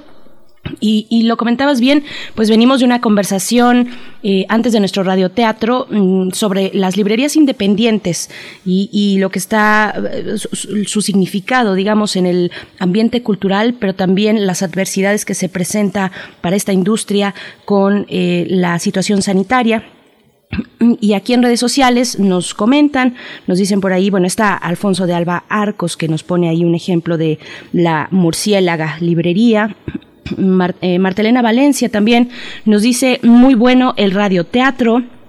Está Miguel Ángel Gemirán aquí también presente en redes sociales. Manu X nos dice, hola, buen día, los saludo desde el oriente de esta gran ciudad. Les deseo la pasen de lo mejor y nos pide una complacencia musical que ya estará atendiendo la producción a cargo de Frida Saldívar esta mañana. Mirko Zun también está por acá, nos da los buenos días. Adam Valderrain dice, Valderrain, Beldarrain, discúlpame Adam. Adam Beldarrain dice, buenos días amigos, las mejores sorpresas las he encontrado en editoriales independientes. Él nos recomienda eh, La tinta silencio, dice tiene unos libros geniales, bellamente diseñados y artesanales. Por acá nos decían sobre eh, las librerías que también son espacios como de café, ¿no? Eh, nos dice Abel Arevalo, dice, en las librerías independientes te encuentras biografías o libros de ediciones pasadas muy buenas que no encuentras en otros lados, pero vendan café en las librerías, es la petición que hace Abel Arevalo. Pues sí, porque tener ahí ese servicio de café de cafetería, eh, pues implica además la permanencia todavía más prolongada en un espacio como ese y generar nuevos vínculos en las librerías independientes, Miguel Ángel. Sí, este, justamente que también abona al territorio de la cultura. Quisiera tomarme un par de minutos nada más para señalar que eh, un movimiento cultural importante del que ya había hablado Cuauhtémoc Medina hace algunas semanas, que está conformado sobre todo por la Asamblea ah, por las Culturas de la Ciudad de México, este colectivo que se llama No Vivimos del Aplauso, que del que ya hablamos, que tú también hablaste en tu programa, Bernice, con Daniel Jiménez Cacho, el movimiento colectivo por la cultura y el arte en México, ya cansados, hartos de, no, ser escuchados, pues el 9 de junio le dirigieron una carta a Mariana Núñez, subsecretaria de Cultura, a Lucina Jiménez, directora del IMBA, y a Alejandra Frausto, la secretaria de Cultura, para que se dé salida al programa que habían prometido que beneficiaría a 100.000 artistas, artesanos y promotores culturales para respetar unos acuerdos que se realizaron en, mayo pasado y que prometía beneficiar a cerca de 4.500 artistas más para dar apoyos, no, no caridad, no, no limosna, sino un pago anticipado sobre todas las actividades que se habían detenido, que se habían cancelado por la pandemia y que eh, una vez que se pensara en cómo reorganizarlas, se darían estos montos para apoyar a esta comunidad artística. Lo que señala esta comunidad artística que es muy interesante es que la plataforma digital que ha emprendido la Secretaría de Cultura contigo en la distancia en movimiento de arte en casa, pues es discriminatoria, excluyente y la mayoría de la comunidad artística y cultural del país, como lo han señalado reiteradamente, es una plataforma que solo apoya a un número muy minoritario de artistas, 1.351, con una inversión de 27 millones de pesos y que finalmente es mucho más amplia la comunidad de trabajadores de arte y cultura y por eso es cerca de un millón de artistas en todo el país que se, sostienen a través de los convenios que hacen con los estados que no han sido repartidos, debieron haberse repartido en febrero o marzo y no, no han salido y no es tampoco una dádiva, sino los convenios que se sostienen a través de estas eh, instituciones culturales en los estados. Y bueno, ya dirigieron su misiva al representante de la Organización de Naciones Unidas para la Educación y la Cultura, la UNESCO en México, para justamente que esta petición llegue a la conferencia mundial sobre políticas culturales mundiales que se llevará a cabo en este país. Y pues hay un hay un enojo porque no hay claridad porque no hay eficacia para asignar los mecanismos y porque ellos le llaman un poco dar a tole con el dedo y desviar la atención de cosas importantes poner actividades en su nuevo centro cultural de los pinos eh, hacer actividades de entretenimiento cuando hay una producción cultural que está muy amenazada y el destino de pues muchas familias de artistas que dependen de esta pequeña contribución que un artista puede hacer eh, este mensualmente a su casa vale la pena que se revise y vale la pena que lo toquemos pero no quería dejar de señalar esta misiva que estos amigos eh, me, enviaron para que fuera un poco la voz de este señalamiento a través de los micrófonos de Radio Una,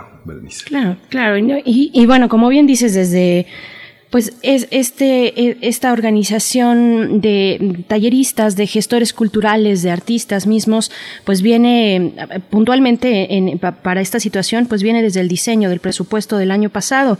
Fue ahí cuando se organizaron, levantaron la mano y dijeron, oigan, estos recortes que, eh, que están aplicando en el, en el presupuesto nos generarán estos y estos grandes problemas cuando ya de por sí este, este gremio pues está bastante eh, pauperizado, por decirlo de alguna manera, los talleristas que cobran eh, pues básicamente lo mínimo en, el mejor de los casos cuando imparten sus talleres en centros culturales, en, espacios como los faros, por ejemplo.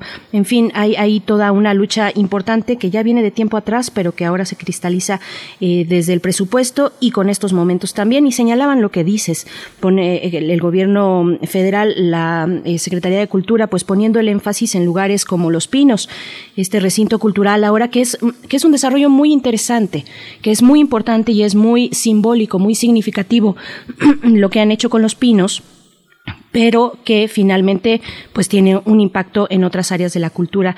Pero bueno, eh, seguiremos con estos temas. Mientras tanto, nos vamos a ir con música, Miguel Ángel. Sí, vamos a, vamos a escuchar música y justamente hoy tenemos una, una pieza que también eh, es, es, interesante en este contexto, que es justamente, es para Miguel Ángel Gemirán y se llama The End, es de los Doors y es la versión de la película Apocalipsis Now.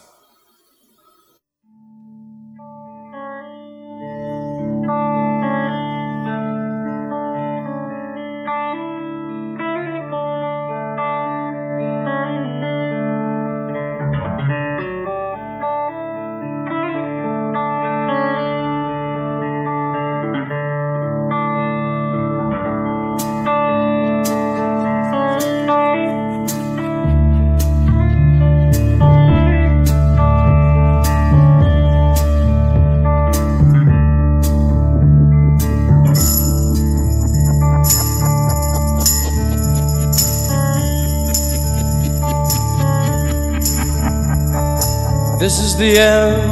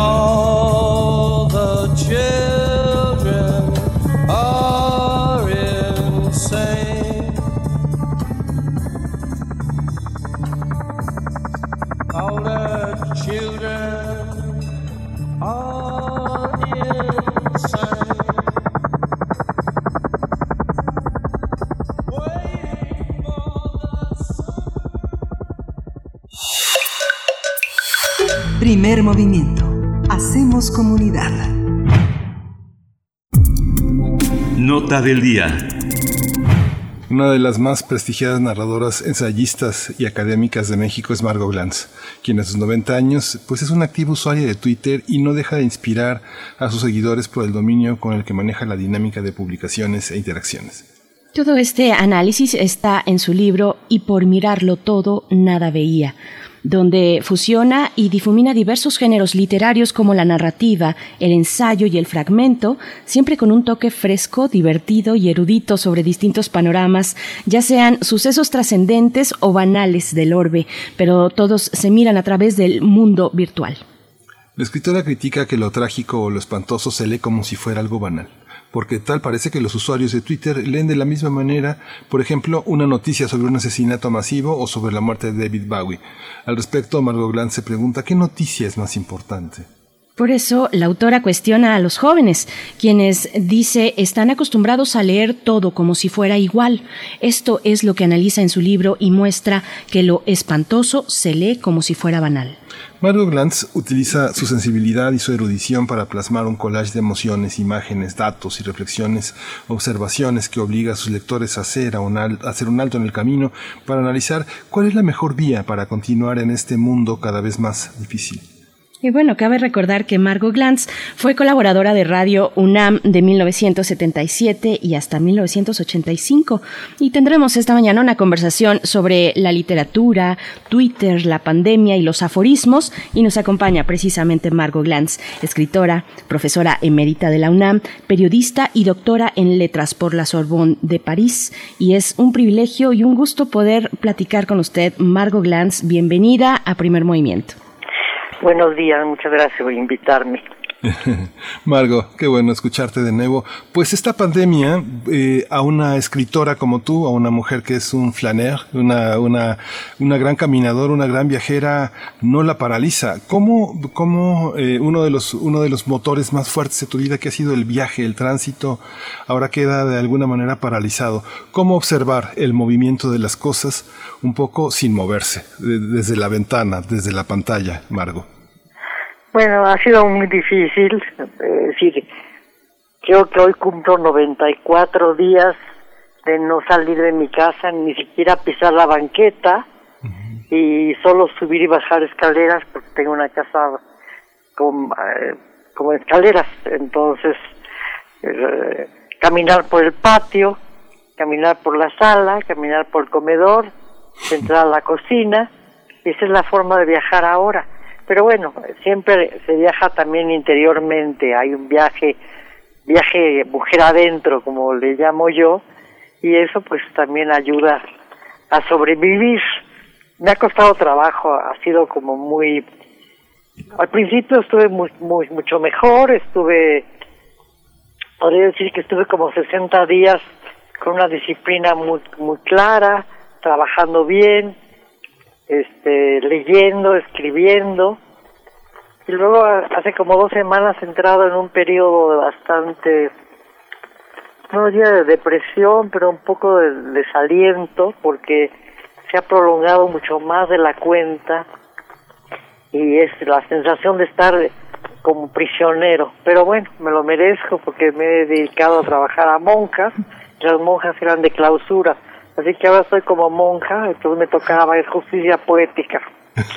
Monjas de clausura somos todos y todas en este momento, Margot Glantz, o aquellos que tenemos el privilegio de estarlo, ¿no? Que eso es algo que no hay que dejar de lado. Margot Glantz, yo preguntaría, ¿cuál es el significado de un espacio digital como Twitter en estos momentos? Nos estamos enterando hace, unos días, ya un par de semanas tal vez, que platicábamos con Cuauhtémoc Medina, el curador en jefe del MUAC. Él nos decía que nos estamos enterando de la realidad a través de las imágenes digitales que nos llegan en redes sociales como Twitter o como Facebook. ¿Qué ha significado para usted, Margot Glantz, pues este espacio digital, Twitter? ¿Es salida de qué o es entrada de qué? Bueno, este, un, escritor o una escritora está muy vinculada a, a cierta soledad y, y cierta falta de movimiento porque uno se sienta a la máquina o a la computadora y escribe todo el tiempo. Sin embargo, pues este eh, lo que me ha costado mucho trabajo ha sido entrar al mundo del Webex, webinar, eh, Zoom, etcétera, ¿no? Es decir, todo ese tipo de cosas que son absolutamente para mí a mi edad un poco difíciles de dominar. Pero estoy haciéndolo, he hecho bastantes Zooms, este, lo que más trabajo me cuesta es el Webex, que es un sistema con el que me comunico con la Academia Mexicana de la Lengua, que tenemos eh, sesiones eh, virtuales que por algún, por algún nivel se vuelven más interesantes. Por ejemplo, el 4 de junio tuvimos una sesión para conmemorar eh, la, la, muerte de los 50 años del fallecimiento de un gran escritor mexicano que escribió muy poco pero maravillosamente que fue Julio Torri hicimos un una reunión virtual seis miembros de la academia y fue muy interesante porque fue muy movido muy muy este eh, muy productor de ideas eh, de, muy diferentes órdenes, porque en la academia somos de diferentes profesiones, digo, decir, científicos, eh, eh, juristas, literatos, eh, filólogos, etcétera. Entonces, desde muchos puntos de vista se analizó la figura de Julio Torri, que fue una figura importante en la política, de una manera muy tangencial, muy callada, pero importante. Digo, además hubo mucho más este, interacción y además más posibilidades de que mucha más gente se enterara de ese tipo de reuniones, que por lo general son reuniones en donde asiste poca gente, se hacen en, el Palacio de Bellas Artes, y a lo sumo llegarán 100 personas, y de esta manera, pues, este, eh, se, se alcanzan auditorios muchísimo más amplios, mucho más, más interesantes. Ahora, por otro lado, a mí me parece un poco un poco fantasmático o, fantasmal el que todos estemos mirándonos a través de una pantalla eh, deformados porque la pantalla deforma terriblemente además este una parte del cuerpo nada más estamos como como como que hemos sido descorporizados lo cual me parece muy muy problemático no es decir como un futuro posible el que eh, nos dediquemos ya a ese tipo de trabajo eh, descorporizado es es como angustioso pero por un lado también es es positivo no que ahora que mencionas el tema, el tema del cuerpo, Margot, eh, he tenido oportunidad de estar en algunos, eh, en alguna educación a distancia con niños y justamente el problema que tiene eh, es que inician siempre con actividades que tienen que ver con el cuerpo y no caben en el cuadro. O se les corta la cabeza o se les cortan los pies. Pero tú desde hace muchos años le has dado al cuerpo una, una estatura enorme, ¿no? Desde las mil y una calorías hasta no pronunciarás, este, las genealogías eh, eh, del amor o inclinación, enredarse en cabellos, muchas, eh, muchas, muchas profundizaciones sobre el tema de lo femenino, del sexo y del cuerpo. Hoy que tenemos una participación tan intensa de las mujeres en las redes sociales, en Twitter, ¿dónde está ese cuerpo? ¿Dónde está esa sexualidad? ¿Cómo ves esta esta forma de participar de lo femenino. Lo femenino ya no es lo que era, es mejor, es distinto. ¿Cómo lo ves desde, tu perspectiva, Margot? Bueno, eh, sí creo que tenemos que acostumbrarnos. Por ejemplo, tengo una amiga que me hace una pregunta medio escabrosa, me dice, Margot, ¿qué piensas del sexting?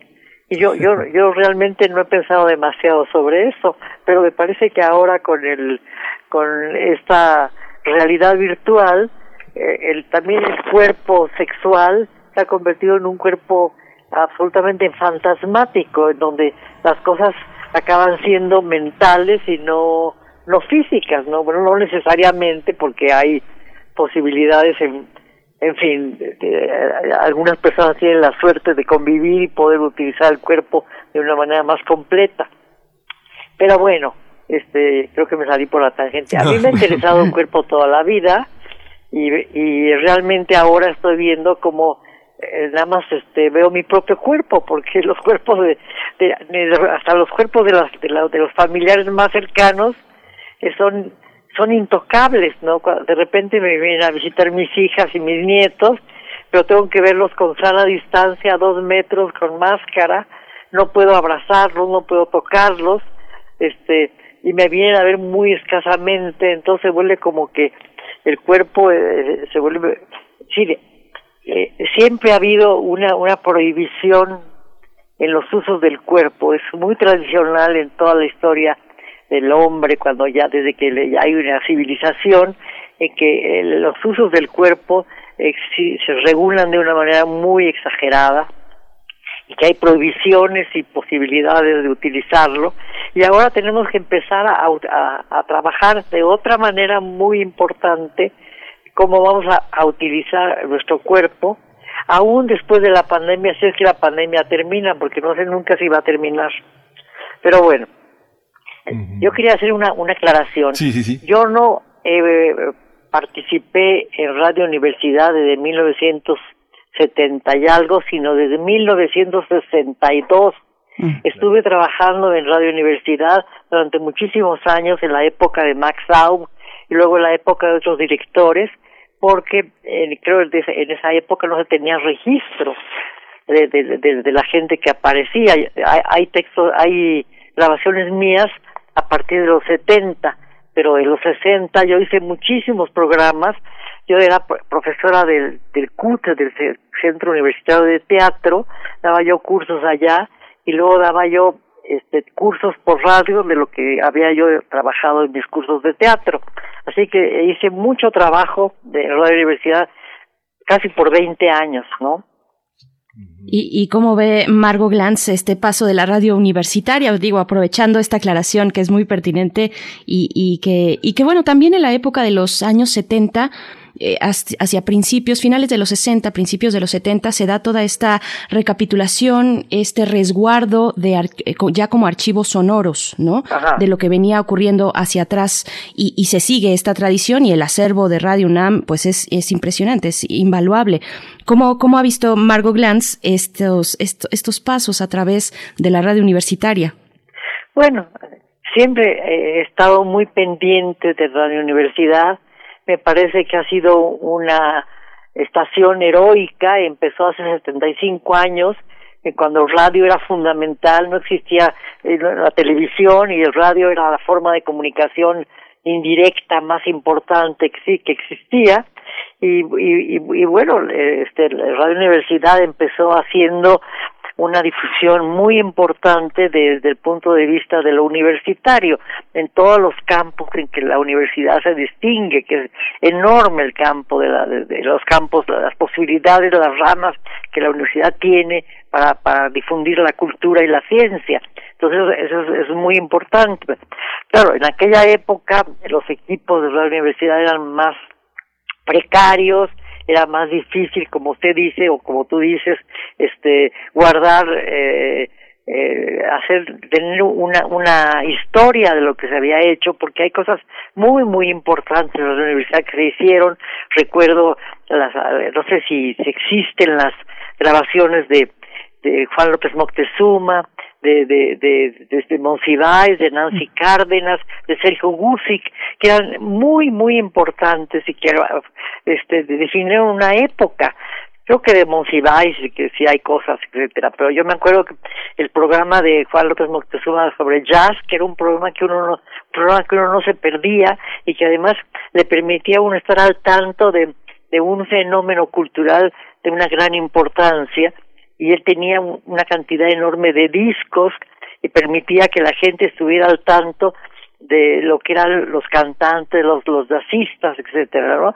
Y bueno, Monsiváis y Nancy Cárdenas y Sergio Gusic hicieron programas eh, políticos y, y humorísticos de gran importancia. Nancy Cárdenas fue como una precursora en muchos sentidos porque era era era este homosexual era, lesbiana y, y, propugnó por sus derechos en, en aquella época y también Monsiváis en aquella época en que el, el, el, el, no ser este straight el no ser heterosexual era muy mal visto ¿no? entonces es muy importante la Universidad les dio un espacio muy muy valioso creo que la Universidad ha sido pionera en miles de de, de, de, con muchas posibilidades. Luego recuerdo mucho, más recientemente, la, la, la, el programa de Granados Chapa, que era maravilloso desde el punto de vista político. Granados Chapa fue uno de los críticos de la política nacional más interesante,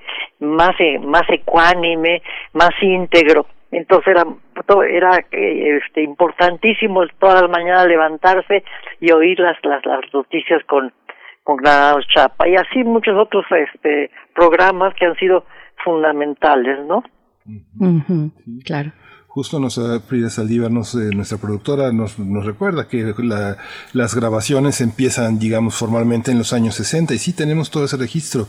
Moctezuma, Monsiváis, Alay de Fopa, que ya es este objeto de una de patrimonio del mundo, Raquel Tibol, y justamente en estos años, en este, en este, la próxima semana se cumplen ya la primera década sin Monsiváis, esta presencia que fue tan importante y tan llena de humor, que es algo que te caracteriza. Justamente lo, el título de este libro, Por mirar todo, nada veía, y que es un, verso de Sor Juana, entre mirar y, ver ¿Qué es lo que nos detiene? ¿Qué hay en ese intersticio, Amargo?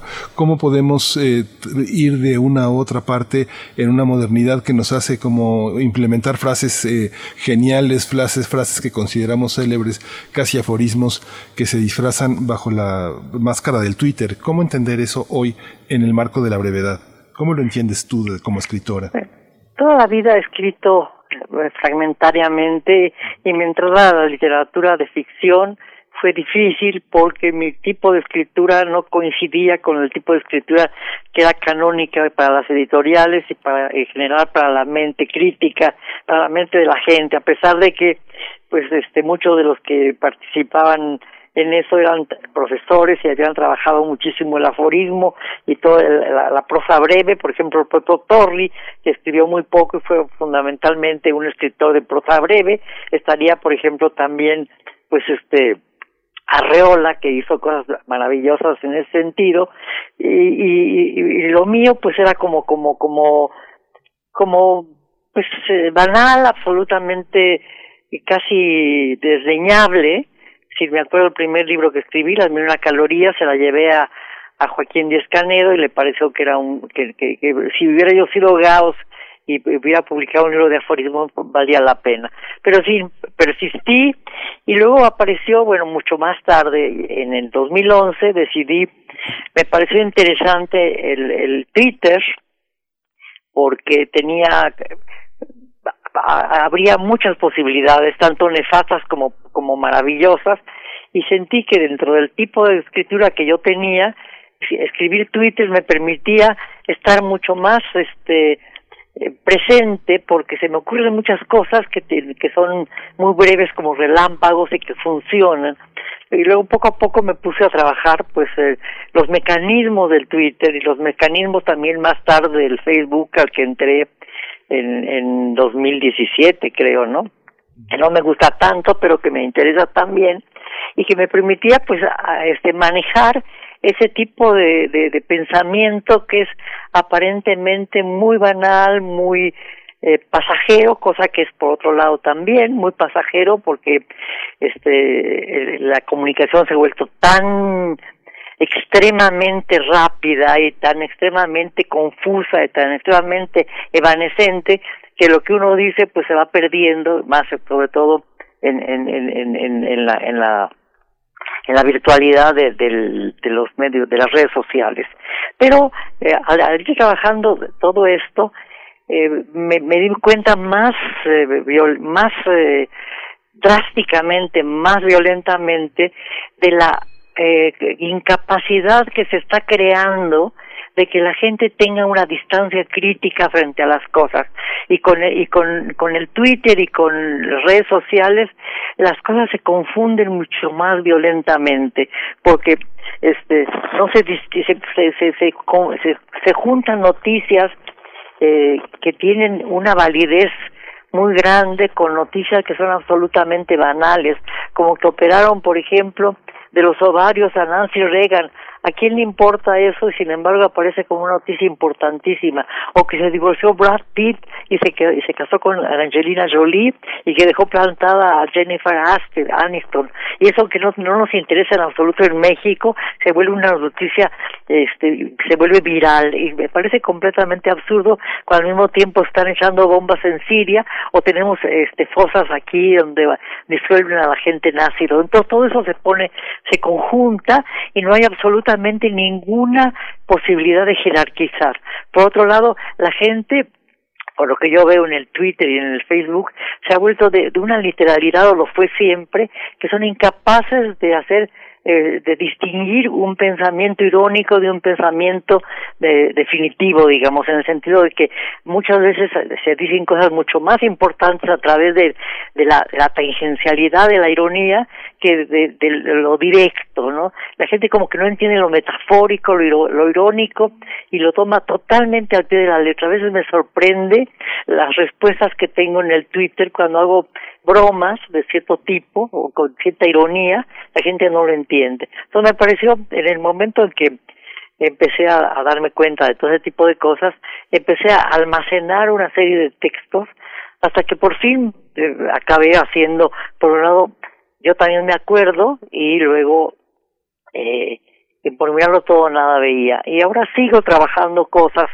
a partir de lo que está sucediendo con la pandemia y quiero escribir un libro que empecé a escribirlo cuando empezó la pandemia, que ahora lo he aflojado porque me ha dado un poco de, de depresión esta, esta, este prolongadísimo encierro, pero que creo que puede ser interesante hacer otro libro en donde este tipo de cosas que tienen que ver con lo que está sucediendo ahora se pueda trabajar con una estructura diferente a la que hice en Yo también me acuerdo o por mirarlo todo nada veía. Que, que no, no directamente con aforismos, pero sí tomar en cuenta este, es- esta posibilidad de los eh, textos muy breves como relámpagos, como que iluminan y, y al hacer varios textos así acaba siendo como como que de alguna manera hay más luz, no sé, no sé si le expliqué. Ujú.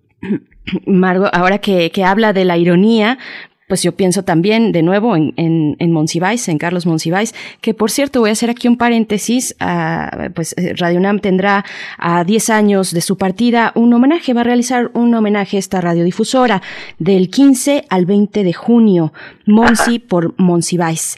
Es el programa que nos propone la radio universitaria a las 5 de la tarde, 96.1 de FM, ya lo saben, del 15 al 20 de junio. Y bueno, pensando también en Monsiváis y todas esas personalidades que han eh, pasado por estos micrófonos, ahora que mencionaba a Nancy Cárdenas, yo pienso en el AIDE FOPA y, y su Foro de la Mujer, que es considerado por la UNESCO como Memoria del Mundo. Y pienso en estos grandes artistas que todos seguimos, en escritores y y pienso también en la matriz que se interpone cuando metemos las redes sociales en esta conjugación. Hoy conocemos a esos artistas favoritos, a esos eh, escritores a través de una pantalla también, no solamente a través de la página física de un libro, eh, sino a través de una pantalla donde nos podemos enterar, bueno, de cualquier cosa, de, desde eh, si les gustan los chilaquiles rojos o verdes, por ejemplo, ¿no? Si los comen con, con queso o sin queso, en fin. ¿Qué, ¿Qué, nos da, qué nos aporta y qué nos quita la virtualidad?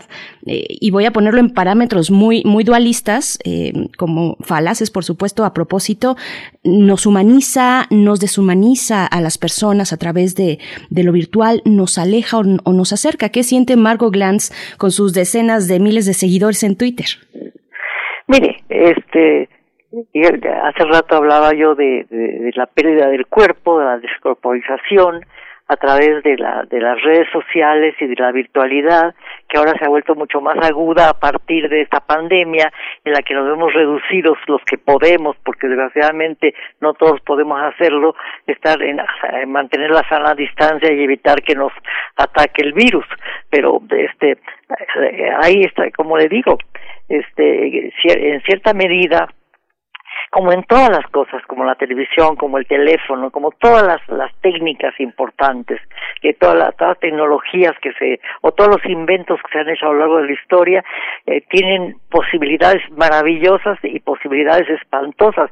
Eh, con, con las redes sociales nos hemos ido enterando de cómo se puede manipular este a, a, se puede manipular a la gente de una manera cada vez más universal, más, más global, ¿no? Es decir, eh, eh, yo participo en unas chats eh, de, con el Twitter sobre tragedia griega y sobre eh, Orwell, que cumple este año un aniversario de su libro 1984. Cuando uno lee 1984 y ve que todo está este, manejado desde una televisión con el gran hermano y vemos lo que está pasando ahora y leo lo que está sucediendo en ciertos lugares este como en China por ejemplo ya toda la gente está totalmente este eh, controlada a partir de los teléfonos celulares, como la posibilidad de localizarlo a uno a través de, de, de un aparato tan minúsculo como el celular, que se ha vuelto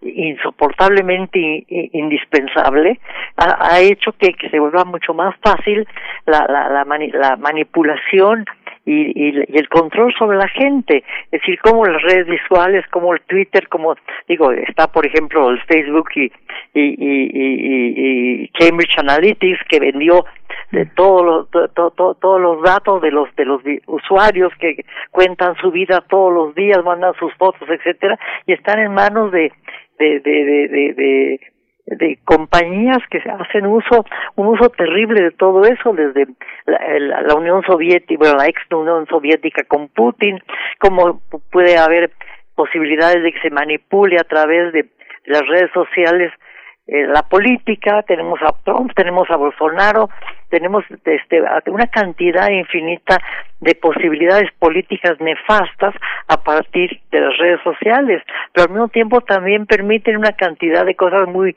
muy importantes que nos dan libertad. Entonces, eh, tenemos siempre esa ambivalencia en donde lo tecnológico, lo, lo, los inventos, las cosas nuevas, que cada vez hay más nuevas, este vemos cómo este, viene la pandemia y en un poco tiempo eh, se, se, se, hacen nuevos inventos, por ejemplo el Zoom, que ha hecho que el que lo inventó un, un, japonés se vuelva multimillonario en poco tiempo, vemos como Amazon con Netflix se vuelve pero totalmente multi, es impresionante el poder que tienen, como Bill Gates, etcétera, ¿no? Entonces digamos, eh, son otras formas de controlar el mundo que en la época del nazismo nadie pensaba que podía controlar, que el propio Orwell que trabajó sobre la Unión Soviética en, en el eh, 1984 anticipó algo muy importante, pero no se dio cuenta de la posibilidad tan espantosa que tenía el, el, la televisión y, la, y, el control a través de, la, de, los medios visuales.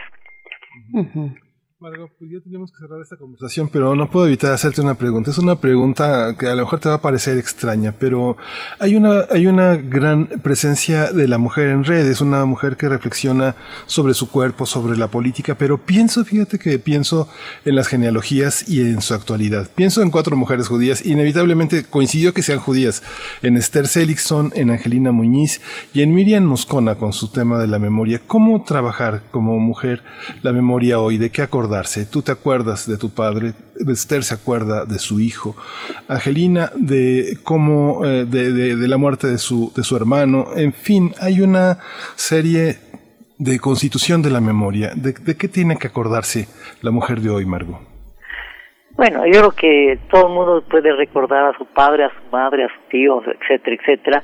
El problema de la memoria es un problema este no es un problema de sexo yo creo no me parece me, me parece importante que eh, mujeres judías que, que nacieron en México y que pertenecían a comunidades muy cerradas puedan formar parte de nuestra comunidad más amplia que es la, la mexicana. Me parece muy importante que aparezcamos nosotras, ¿no? Y que estemos allí y que de, alguna manera el hecho de que seamos hijos de inmigrantes permite que se trabaje más o se trabaje de una manera muy particular la, la, memoria y etcétera, como ni Miriam o como Esther.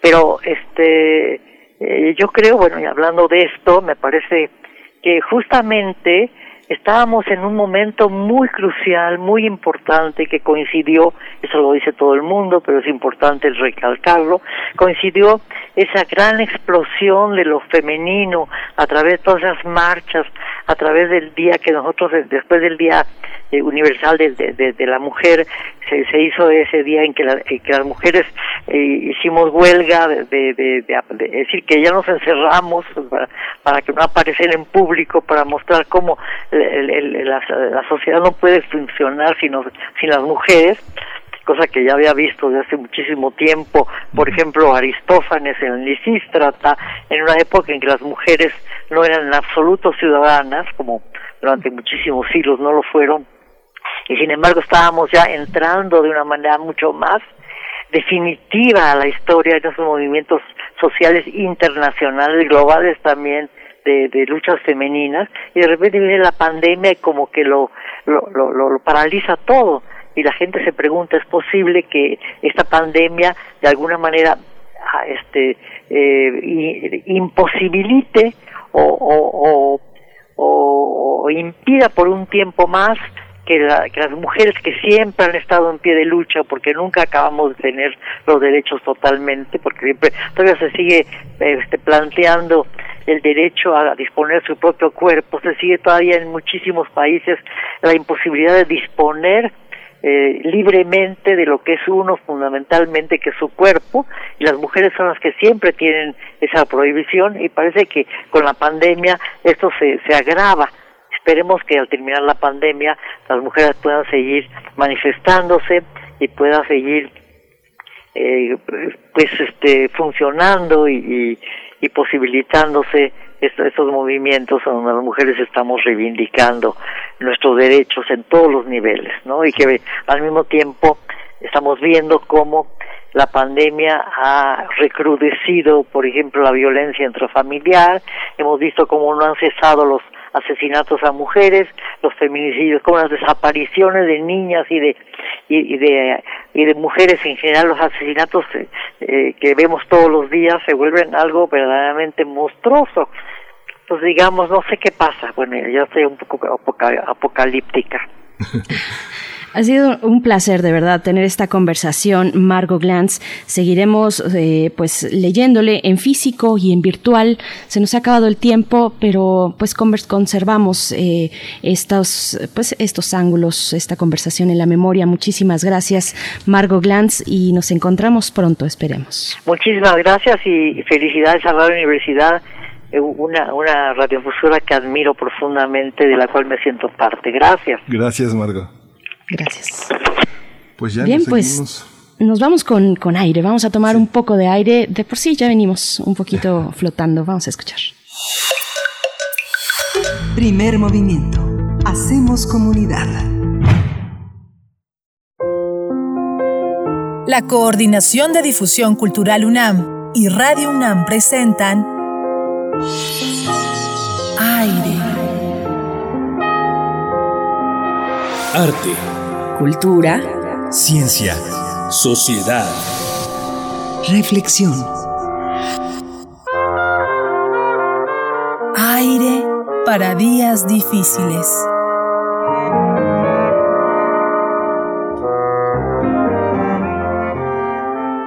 Pues así, un poco flotando con esta introducción a la sección aire, es como damos la bienvenida a José Wolfer.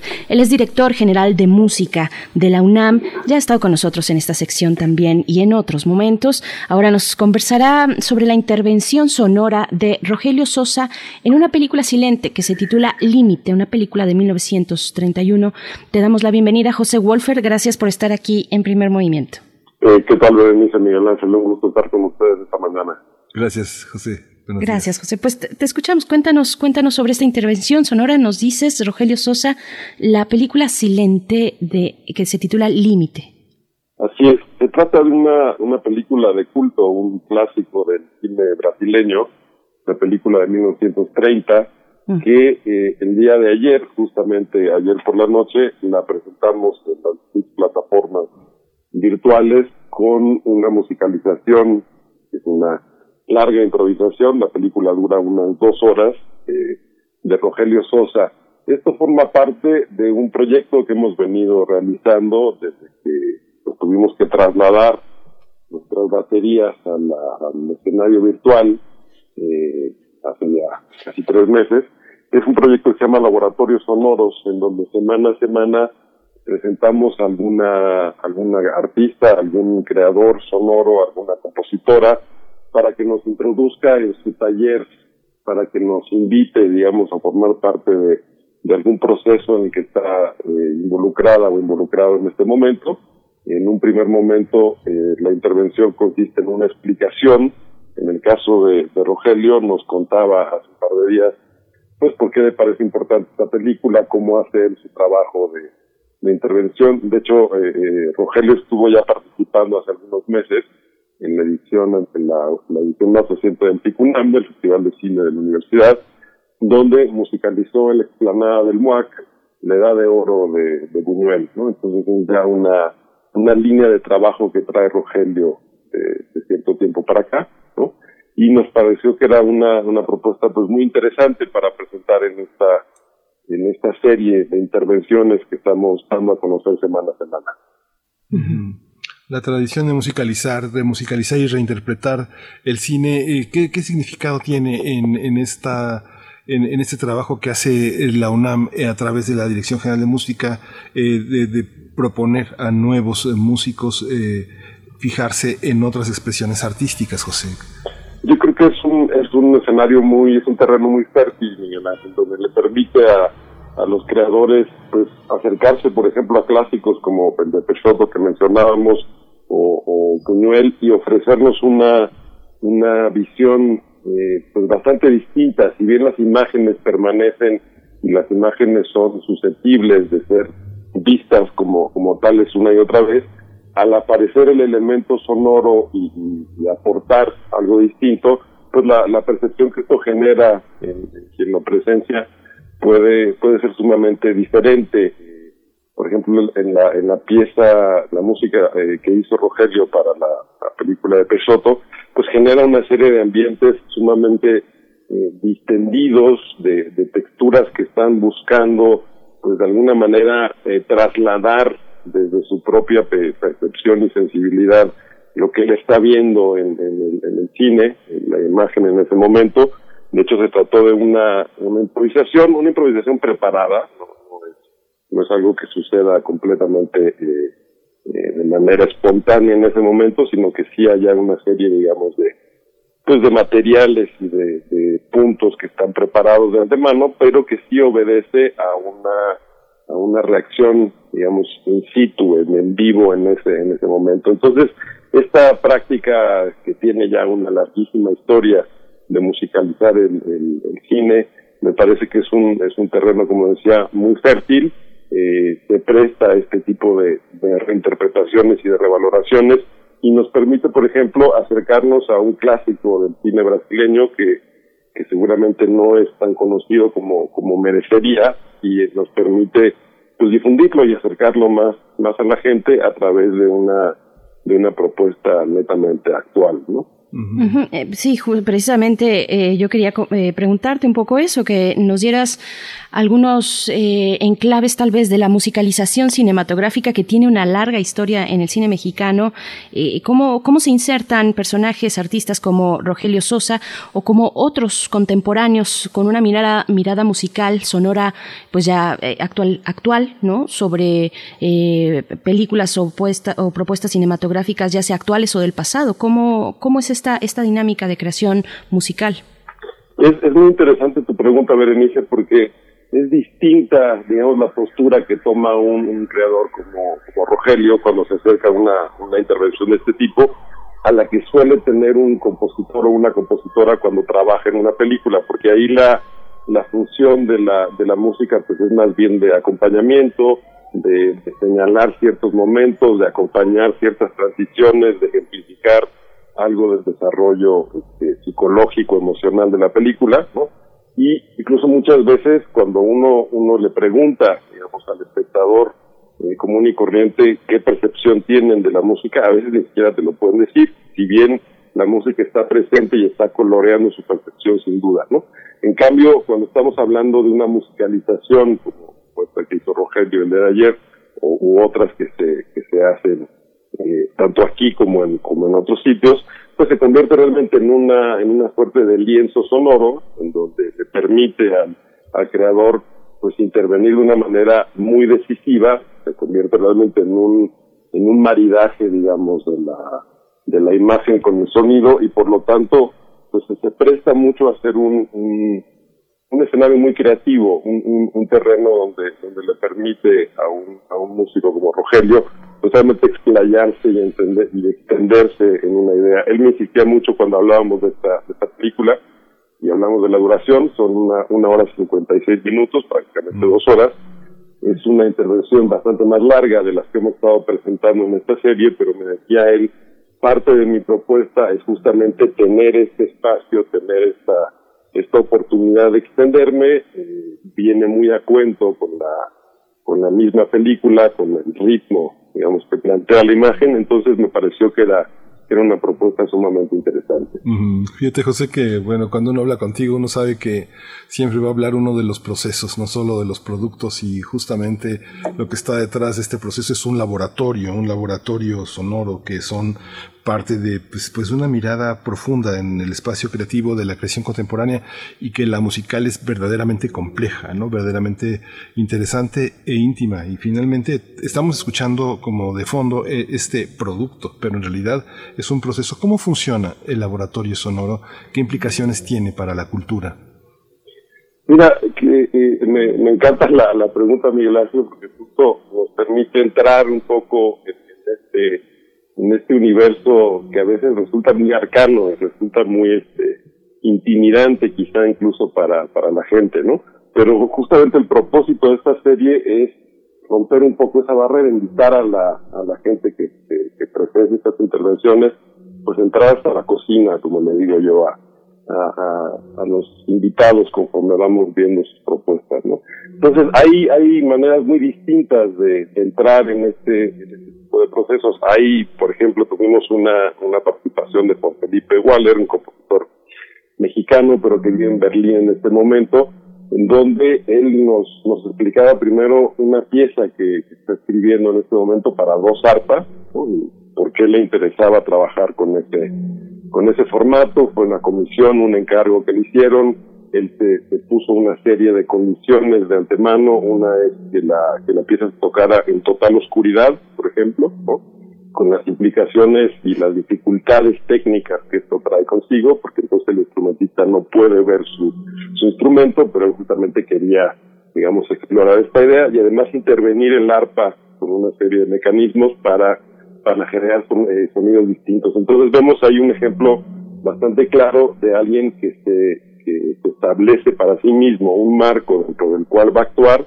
y con esas limitantes genera, eh, esas limitantes autoimpuestas, genera una, una propuesta. En el caso de una, de una pieza como la de Rogelio, eh, Rogelio se plantea de- desde un inicio que sí sea un proceso de, feedback, de, hecho eso lo explicaba él en su, en video introductorio, en donde la retroalimentación, que normalmente pues entendemos como un defecto técnico, ¿no? Cuando, cuando se mete nuevamente el sonido que estamos eh, amplificando, lo capta nuevamente el micrófono, lo tiene que ser muy presentes cuando se escucha este chillido sumamente fuerte que puede incluso ser dañino no solamente para los aparatos, sino incluso para los oídos humanos. ¿no?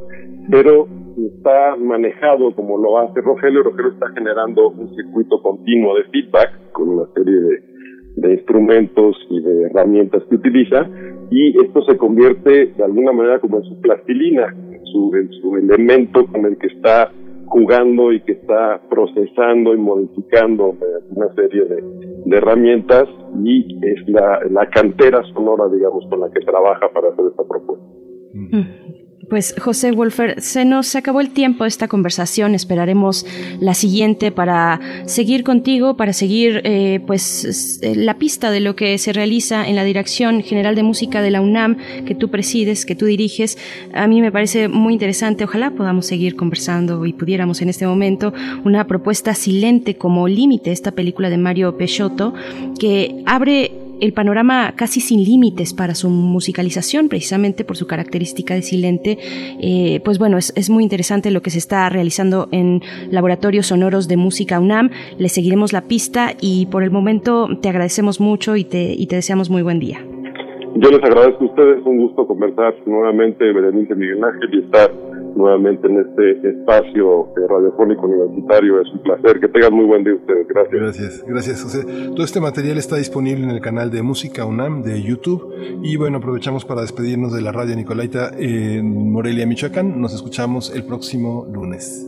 Así es, vámonos al corte de la hora, ya son las 9 de la mañana. Volvemos, estamos en primer movimiento.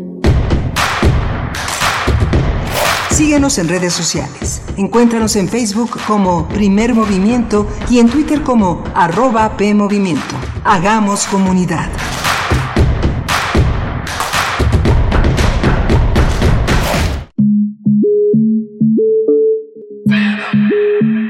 La palabra prostitución es una palabra que ha ido con el tiempo generando un estigma. Las mujeres estamos divididas en decentes y putas o decentes y prostitutas y las mujeres que se dedican hoy en día al comercio sexual prefieren ser nombradas trabajadoras sexuales y no prostitutas. Lleva contigo los temas que están cambiando al mundo. Mi orientación sexual es gay, en pareja por 12 años, como una familia realmente, como lo que somos, una familia con mascotas y con todo. Nos ha ido bien. Escuchar y escucharnos. Construyendo igualdad. Un programa de Radio UNAM y el Centro de Investigaciones y Estudios de Género. Entra a www.radiopodcast.unam.mx y encuentra las cinco temporadas. Radio UNAM Experiencia sonora.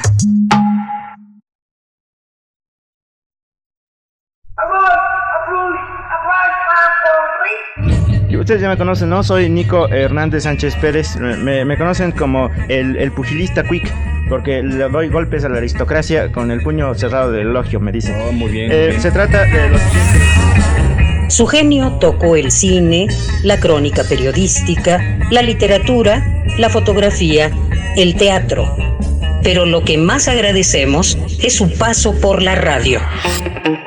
En conmemoración a la primera década desde su fallecimiento, Radio UNAM presenta la miniserie Monsi por Monsiváis, una revisión de la trayectoria de Carlos Monsiváis en nuestra emisora. Del 15 al 20 de junio a las 5 de la tarde. Radio UNAM, experiencia sonora. Oh, le.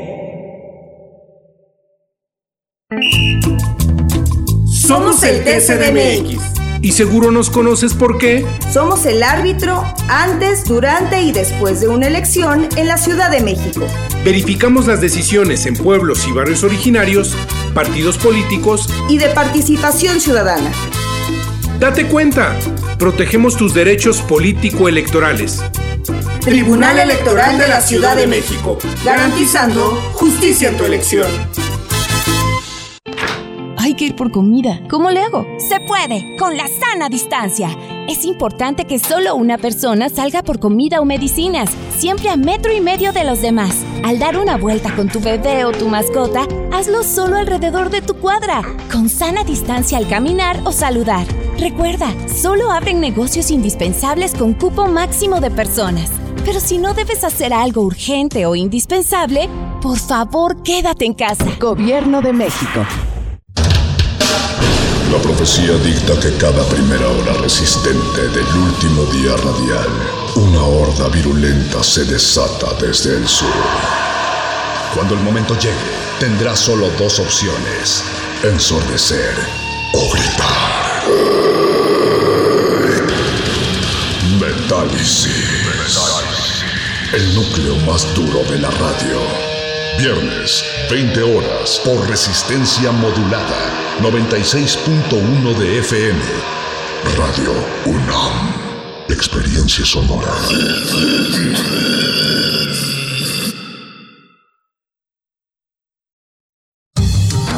La ciencia que somos. La ciencia que somos. Iberoamérica al aire. Conoce la voz de la ciencia a través de cápsulas, reportajes, entrevistas y reportes en vivo. Viernes de 10 a 11 horas por el 96.1 FM. O sigue nuestra transmisión live y consulta nuestro podcast radiopodcast.unam.mx. Que somos. Iberoamérica al aire. Una coproducción de Radio UNAM y las direcciones de divulgación de la ciencia y de las humanidades.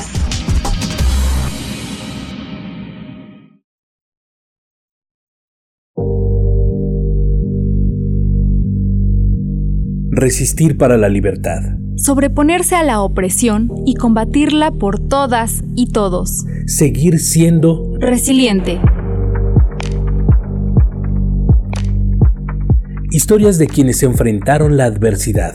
Una producción transmitida en 2016. Todos los miércoles a partir del 6 de mayo a las 10 horas por el 96.1 de FM.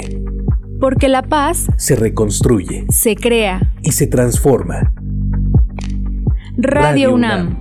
Experiencia, sonora.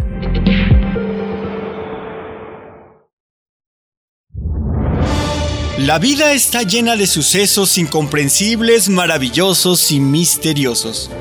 Cuando nosotros no le encontramos respuesta, entonces se vuelve un caso para... La araña. Acércate al conocimiento científico y técnico de la mano de especialistas en la serie de divulgación La araña patona. araña patona. Con Juan Manuel Valero. todos los sábados a las 13 horas por el 96.1 de FM. Todo tiene una explicación si la sabemos buscar. Radio UNAM. Experiencia sonora.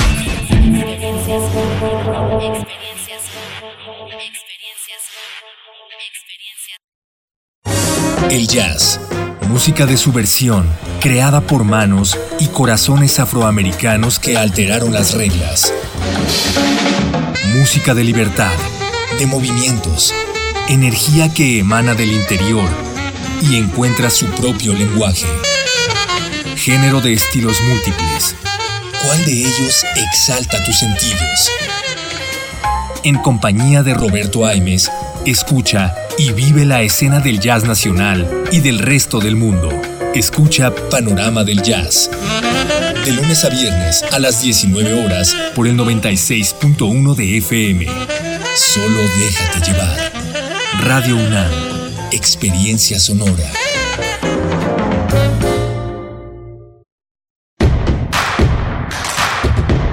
Encuentra la música de primer movimiento día a día en el Spotify de Radio UNAM y agréganos a tus favoritos.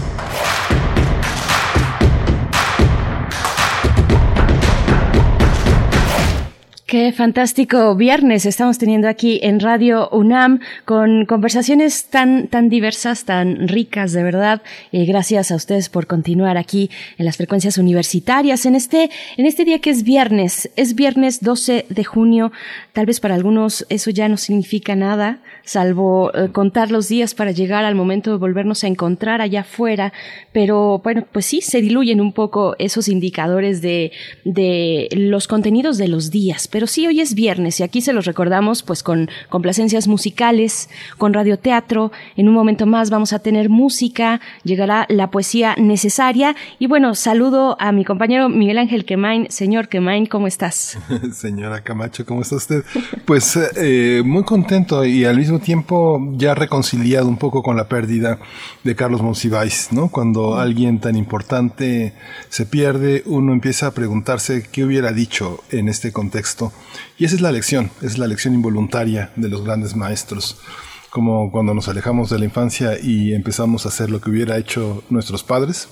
Así, así pasa. Y justamente Radio UNAM pone, está dentro de su patrimonio Monsi por Monsiváis, este programa que dirigirán, que conducirán María Sandoval y Héctor Castañeda, con la producción de Marco Lubián, una serie de cinco capítulos a las cinco de la tarde, fascinantes eh, su presencia en esta estación, una serie postergada, el escritor eh, Logrando Lana, el mexicano sentimental, hasta del mambo a la salsa y el homenaje a Nereidas y el gospel del que era un experto, de lunes a viernes a las cinco de la tarde, pues no se lo puede perder. Y además la maravilla es que va a estar en el podcast y va a estar, ya está en nuestra, en nuestra fonoteca, Berenice. Así es, de, a partir del próximo lunes, durante toda la próxima semana, podrán escuchar a las 5 de la tarde aquí en el 96.1 en la FM de Radio UNAM, pues este, este programa, este homenaje a 10 años de la partida Monsi por Monsiváis, es lo que podremos escuchar, una producción especial de Radio UNAM. Yo también pensaba, prácticamente eh, hay una simbiosis ahí ya de pronto de tanto estar eh, en las reflexiones de manera conjunta, Miguel Ángel. Yo también pensaba en Monsiváis, cómo sería esa ironía, eh, ahora que Margot Glantz nos decía, pues es que en redes sociales a veces, mm, bueno, no sé si ella se refería por, por el medio, el medio en el cual, a través del cual nos comunicamos, o por la capacidad, digamos, que todos podemos tener o no tener de interpretar la, la ironía y otros, otras inclinaciones eh, de lo que se dice, pues bueno, yo me pregunto también cómo sería Monsiváis en estos momentos si tuviera una cuenta de Twitter. ¿Se imaginan eso? El lío que armaría en Twitter. Bueno, sería yo creo que muy divertido, como lo fue siempre a través de todos los medios. Además, un maestro, un maestro de los medios y de la comunicación y de seguir de manera hilada una gran cantidad de referentes y de ideas y soltar prácticamente bombas eh, eh, para, para, nuestros oídos y nuestra vista. Pues bueno, eh, sería interesante. ¿Ustedes qué opinan, Monsiváis, en, en Twitter ahora que estamos pues recordando los 10 años de su partida. Y bueno, también Miguel Ángel tienen bueno, tenemos aquí en nuestras redes sociales pues varios comentarios de esta conversación que tuvimos con Margot Glantz, también la que acabamos de terminar con José Wolfer, nos dice Alfonso de Alba Arcos, dice el programa Panorama del Jazz, iniciado casi hace 50 años por Juan López Moctezuma, continúa produciéndose diariamente de 7 a 8 de la noche por el maestro del jazz Roberto Aimes. Pues sí, es un programa que continúa ahí y que genera, eh, pues siempre congrega a mucha audiencia en torno al jazz y a propuestas diversas, diversas, tanto nuevas como pasadas de, de este género musical, Miguel Ángel. Sí, justamente Roberto Aimes, pues es una de esas almas importantes que genera el encuentro con, con muchos, con muchos vagabundeos que andan por ahí eh, inoculados por el jazz y por todo lo que viene y va del jazz, que es muchísimo, prácticamente es uno de los una de las semillas, eh, uno, uno, de las semillas contemporáneas, pues más fructíferas, más complejas para, para poder pensar la música de hoy, ¿no? Por supuesto. Pues bueno, vamos a tener, eh, vamos a seguir con música en nuestro viernes, hoy viernes musical. Vamos a tener la propuesta de Buen Rostro y su más reciente producción grabada, eh, bueno, una última producción que hicieron grabada en la sala Julián Carrillo de Radio UNAM. No es su última, pero sí es la última que hicieron en la sala Julián Carrillo de Radio UNAM. Y vamos a estar conversando con sus integrantes, José Alfredo Galván Alvarado, él es Eleuterio Buenrostro en la guitarra, Lupita Buenrostro, que su nombre es Abigail Guadalupe Mota Domínguez, ella es vocalista del grupo, y Enrique Vargas en el cajón peruano. Eh, pues ustedes pueden seguir comentando, como ya lo están haciendo, Huehuetlacatl está por acá, dice que saludos distantes de fresca mañana, ha estado fresca. Ayer estuvo muy nublado también, al menos en el centro del país. Ustedes, eh, pues díganos cómo, cómo sigue la mañana eh, desde donde nos escuchan, si está soleada allá donde están. Pues bueno, a todos, a todos ustedes, gracias. Salvador Canchola está pidiendo una canción. Jaime Casillas, bueno, nuestro querido jefe de producción, dice que dicha llegar a los 90 años, pero qué increíble hacerlo con la lucidez y energía de Margot Glantz. Eso pensamos todos, creo, querido Jaime. En fin, a todos y todas ustedes, Alejandra Rodríguez está por acá, le gustó mucho la conversación. Bueno, no acabaríamos con estos comentarios. Gracias a todos ustedes. Nos vamos a ir con la poesía necesaria de esta mañana. Vamos. Primer movimiento. Hacemos comunidad. Es hora de Poesía Necesaria. Muy bien, pues para esta mañana de viernes vamos a leer un poema de Efraín Huerta. No necesita presentación Efraín Huerta, pero sí quiero decir que este mes, este mes de junio, es el natalicio de este fabuloso escritor guanajuatense que nació en junio de 1914 y bueno, prácticamente su vida junto con la de muchos otros escritores y escritoras llenan las páginas de la historia de la literatura mexicana. Así es que Efraín Huerta vamos a leer el poema que se titula Amor. Es el poema que vamos a leer que voy a leer y que ustedes escucharán. Y después en la música vamos con Iggy Pop. Iggy Pop, porque eh, durante este mes no hemos escuchado a Iggy Pop y eso debe remediarse, y así lo haré. Vamos a escuchar la canción Sunday del disco Post Pop Depression de Iggy Pop, pero antes nos vamos con Efraín Huerta. El poema es Amor. Amor. El amor viene lento como la tierra negra, como luz de doncella, como el aire del trigo, se parece a la lluvia levantando viejos árboles, resucitando pájaros, es blanquísimo y limpio, larguísimo y sereno, veinte sonrisas claras, un chorro de granizo o fría seda educada, es como el sol, el alba, una espiga muy grande. Yo, Camino en silencio por donde lloran piedras que quieren ser palomas o estrellas o canarios. Voy entre campanas. Escucho los sollozos de los cuerpos de los cuervos que mueren, de negros perros semejantes a tristes golondrinas. Yo camino buscando tu sonrisa de fiesta, tu azul melancolía, tu garganta morena y esa voz de cuchillo que domina mis nervios.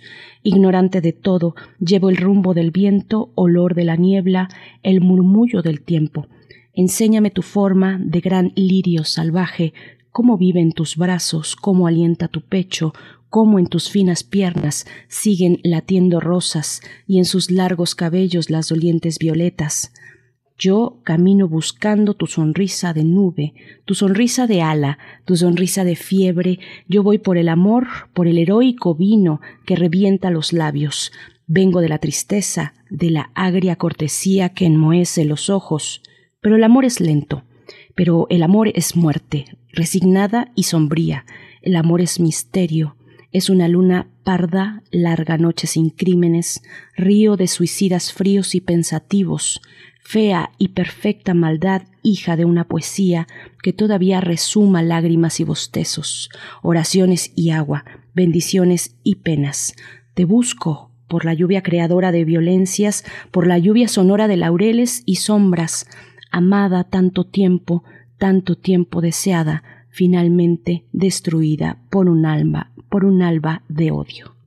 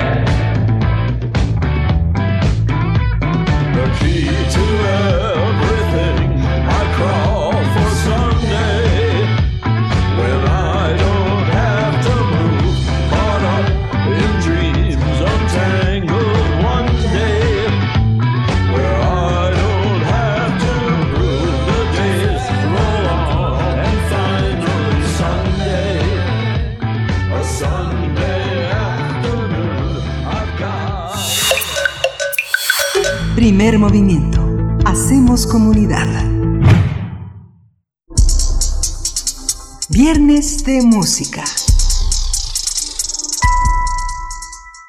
Buen Rostro es una agrupación musical que surgió hace 10 años en Ciudad de México con el propósito de mostrar una parte del mosaico musical de México eh, por medio de la fusión. Su propuesta es la mezcla de sonidos diferentes de diferentes regiones del país con géneros latinos y la incorporación de otros ritmos como el swing y el rock. Se trata de un proyecto que incluye el baile como parte fundamental de su ensamble, tanto percutivo como el zapateado, así también como el visual. Desde su creación, Buen Rostro se ha presentado en diferentes escenarios, como el Zócalo de la Ciudad de México, el Teatro de la Ciudad de Esperanza Iris, en varias ediciones de la Megofrenda en la UNAM, en el CENART y en el Festival Cumbre Tajín. En 2015, Buenrostro presentó su primer disco Alterlatino y ese mismo año viajaron a Colombia para participar en el festival entre, en Tepola, entre otros eventos. Y bueno, en agosto de 2019, Buenrostro se presentó en la sala Julián Carrillo de Radio UNAM. Este concierto fue grabado y se convirtió en vivo, en vivo, el nuevo material discográfico que, eh, de esta propuesta musical. Vamos a conversar sobre la propuesta musical de Buen Rostro y el lanzamiento de su último trabajo grabado en la sala Julián Carrillo en Radio UNAM. Y están con nosotros Eleuterio Buen Rostro, quien es de José Alfredo Galván Alvarado en la guitarra. También nos acompaña Lupita Buenrostro, Abigail Guadalupe Mota Domínguez, la vocalista del grupo. Y está también Enrique Vargas en el Cajón Peruano. Les damos la bienvenida. Buenos días, gracias por estar con nosotros. Cuando, eh, como somos tres, como somos cinco, cuando ustedes participen, eh, pues sí, les vamos a decir Eleuterio o Lupita o Enrique para que los identifique su voz en nuestro auditorio. Así es, Eleuterio, bienvenido. Gracias por el espacio. Gracias a ti. También saludamos a Lupita. ¿Cómo estás, Lupita? Buen rostro. Hola, hola, buenos días. ¿Qué tal, Lupita? Y por último, a Enrique Vargas, para ir localizando sus voces. También, Enrique, bienvenido. ¿Qué tal? Mucho gusto. Pues esta mañana tenemos, eh, tenemos un nuevo material vivo, pero eh, teníamos un material anterior que justamente tiene un, un, un, nombre que es complejo, polémico, alterlatino. ¿Cómo, ¿Qué es Buen Rostro y cómo se inserta en la música contemporánea latinoamericana? Pues eh, Buen Rostro, hoy que estamos vamos a festejar 10 años y surge por esa necesidad de eh, encontrar un espacio donde podamos mezclar la música que nos gusta, la música que consumimos todos los integrantes. Eh, la música forma parte de nuestra, de nuestra vida, ¿no? Todos, eh, la mayoría estudiamos y estuvo la música tradicional mexicana presente en nosotros, con nosotros y también otras músicas, ¿no? La música peruana, la música clásica, eh, la música, el rock, el jazz. Entonces es el espacio donde podemos mezclar toda la música que nosotros nos gusta, que es parte de nosotros, además con eh, un mensaje de lo que sucede en el contexto alrededor de nosotros. Y preguntarte también, Lupita Buenrostro, ¿Cómo, ¿Cómo surge? ¿Cómo surge este proyecto musical? ¿Cómo surge Buen Rostro? ¿En qué momento se, se reúnen y deciden emprender este proyecto musical? Sí, eh, este año estamos por cumplir ya 10 años de trayectoria, eh, ya por fin la década. Eh, pues surge de, de, a partir de esa base de música tradicional, de música de raíces, eh, que si bien eh, somos mexicanos, pues somos de, de la Ciudad de México, eh, no, no, no venimos de una familia, digamos, de, de tradición en ese sentido, de música de tradición, sin embargo, eh, somos amantes de, de conocer, de, de escuchar, de bailar también, porque ese es parte de nuestro, de nuestro lema, nuestro mantra, ¿no? La música está hecha para bailar. Y así es como nos conocemos hace ya eh, más de 10 años es, es como nos juntamos, ¿no? A partir de la música tradicional mexicana es lo que nos une en esa necesidad de, de hablar desde nuestra propia voz, ¿no? Y no únicamente reproducir lo ya hecho, es como se forma Buen Rostro con todas las influencias que nosotros traemos, aparte, muy presente, muy en boga la música tradicional mexicana hacia el frente, ¿no? Con este orgullo mexicano, eh, pues del que nosotros eh, sentimos. Hay una visión de las... Eh, veo, su vestuario en algunas eh, ocasiones en las que se han presentado y es una mezcla muy interesante de muchas cosas, de muchas cosas que tienen que ver con nuestra tradición artesanal indígena. Pero ¿cómo hacer una nueva reedición de todo el pasado musical latinoamericano cuando Mucha gente sigue escuchando La Quena, El Cóndor pasa, en Tilimani, ver cantando sin moverse a este gran tótem que fue Mercedes Sosa. ¿Cómo incorporar toda esa sabiduría que las tribus eh, urbanas han incorporado a la crónica de las, de las, ciudades, de la vida cotidiana? ¿Cómo no dejarlo atrás? ¿Cómo no concentrarse únicamente en la poesía latinoamericana y, abordar la problemática política que hoy es otra? Eh, le pregunto a Enrique Vargas, ¿cómo lo ve? Bueno, musicalmente... Eh, no nos consideramos como, eh, como expertos, ¿no? Como investigadores, tal, tal cual de los géneros musicales, ni mexicanos ni latinoamericanos. Los ritmos y los géneros los tenemos bien presentes con nosotros y tomamos partes tanto de los timbres, de las líricas, de las estructuras, los sonidos, los ritmos, ¿no? Para poder hacer lo que nosotros creamos, ¿no?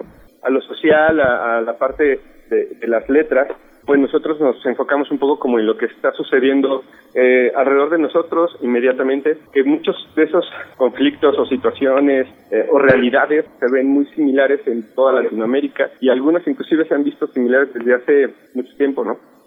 Por supuesto, pues queremos, queremos antes que nada que ustedes se relajen.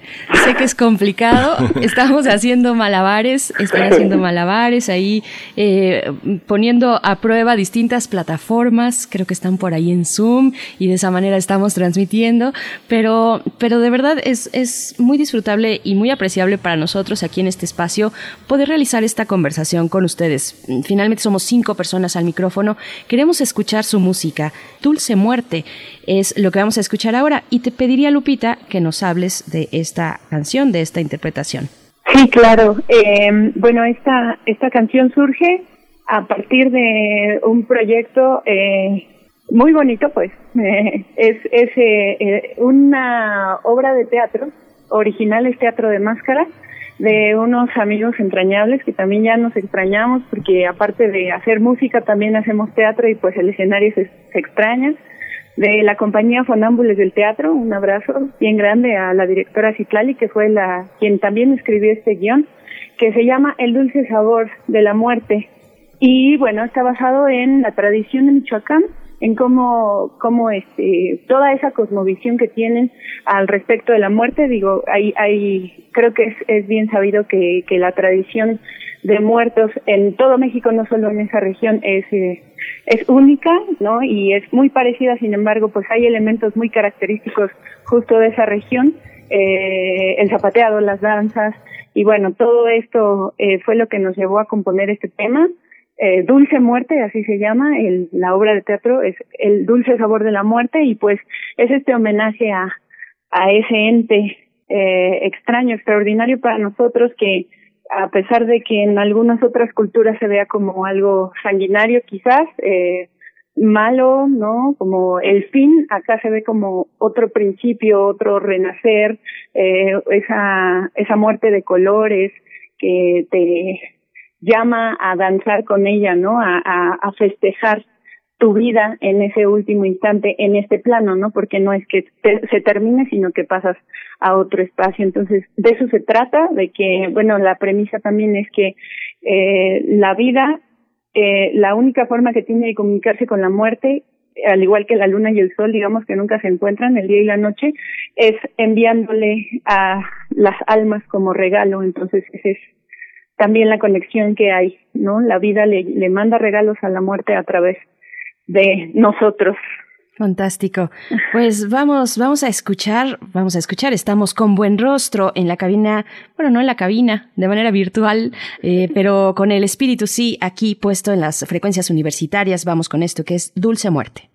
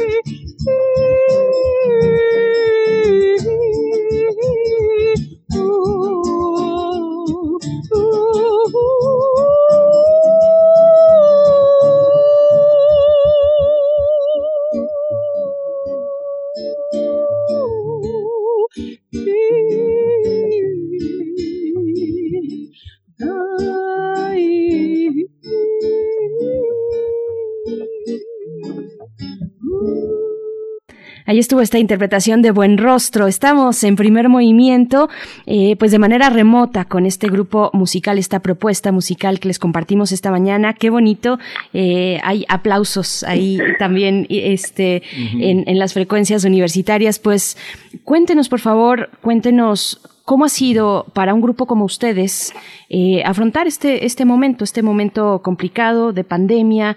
En general, ¿cómo están viendo la música independiente, eh, pues haciendo frente a esta adversidad? Eleuterio, ¿estás por ahí? Pues cuéntanos, por favor, no sé si nos escuchas bien. Es, es, además hay que decir, bueno, que esta interpretación es en vivo, la están realizando ustedes que están juntos eh, y lo están haciendo en vivo. Cuéntanos, pues, cómo ha sido atravesar este momento tan adverso que ha traído la pandemia para grupos independientes como ustedes. Pues ha sido bastante, bastante complejo.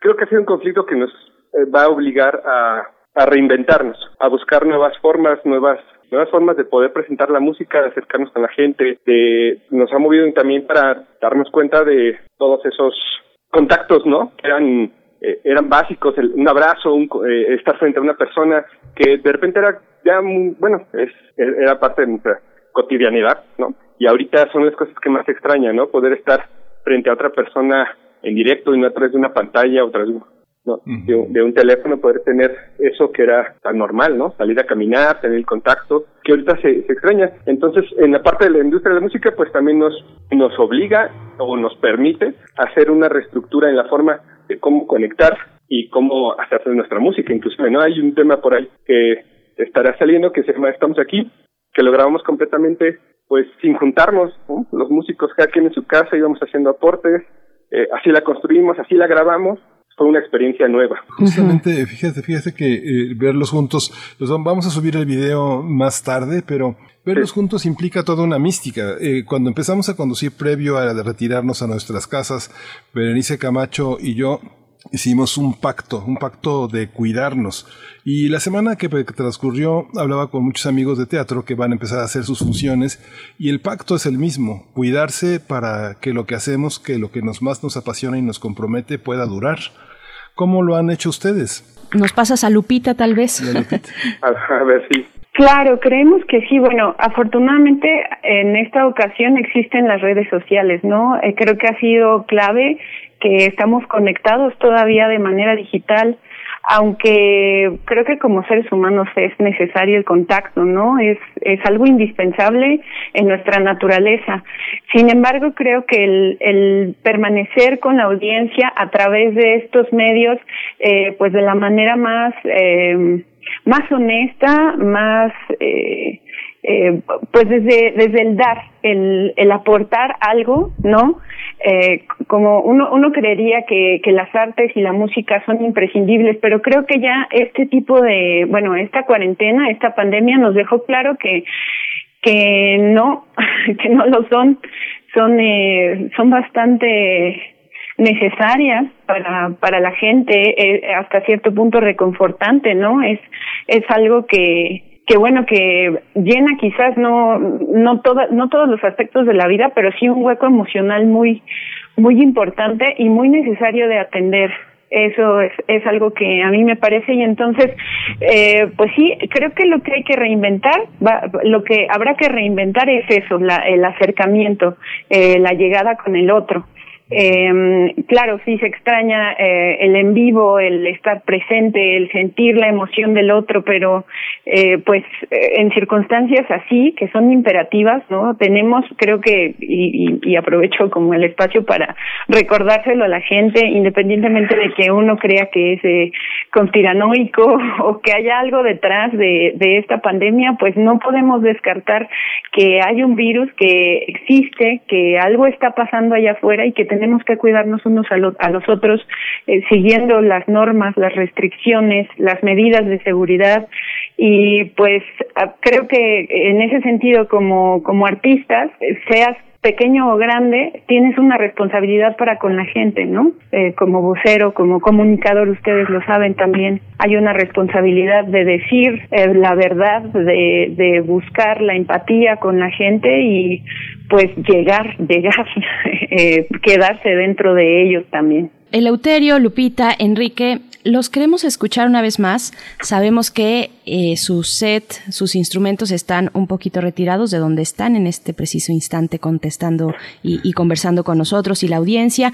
Solo pedirte, antes de que se um, retiren para, para escucharles una vez más en la música, eh, Lupita, tal vez pedirte pues una, una breve introducción de lo que vamos a escuchar. Se titula Hay veces es la canción. Ah, claro. Eh, bueno, este, esta um, canción es del primer disco de Alter Latino que se presentó en 2015. Fue uno de nuestros sencillos ya, ya hace, ay, ya, ya ni hago bien las cuentas, ya hace cinco años. Eh, y pues justo habla, esta es una canción de, de, de desamor, ¿no? En ese momento de la banda, se, esta canción se compuso al principio, hace casi ya 10 años, y creímos que necesitábamos un tema de amor, o de amor de, de, de pues de ruptura, digamos, ¿no? No, no teníamos esos temas y, y lo hicimos, pero eh, bueno, como nosotros eh, pregonamos que es algo que eh, con lo que nos identificamos. Eh, esta canción particularmente pues habla de esos momentos en los que te tienes que retirar, que la batalla ya se perdió y tienes que asumirlo, ¿no? Hay veces que, que no importa cuánto des tú, ya, basta, ¿no? Es momento de, de retirarse con la cabeza en alto y con lo, los mejores momentos, ¿no? Que, que tienes para, para recordar. Perfecto, pues los dejamos que ustedes se instalen en su set musical. Eh, Eleuterio Buenrostro, eh, vayan por favor, Lupita Buenrostro, Enrique Vargas, Miguel Ángel, mientras nosotros eh, podemos decir que les mandan saludos, uh -huh. saludos a los carnalitos de Buenrostro, dice Claudio Noria en Facebook y también Casperín dice saludos a todos los fonámbules y Buenrostro desde Dolores Hidalgo, Guanajuato, Teatro de Mediado pues bueno, es lo que nos escriben en redes sociales, Miguel Ángel, pues estamos disfrutando un poquito de música haciendo malabares. Estamos, sí. es la primera vez que nos decidimos a, a transmitir una vez más eh, pues propuestas musicales ya estando a la distancia. Entonces vamos a escuchar a buen rostro. Ahí está.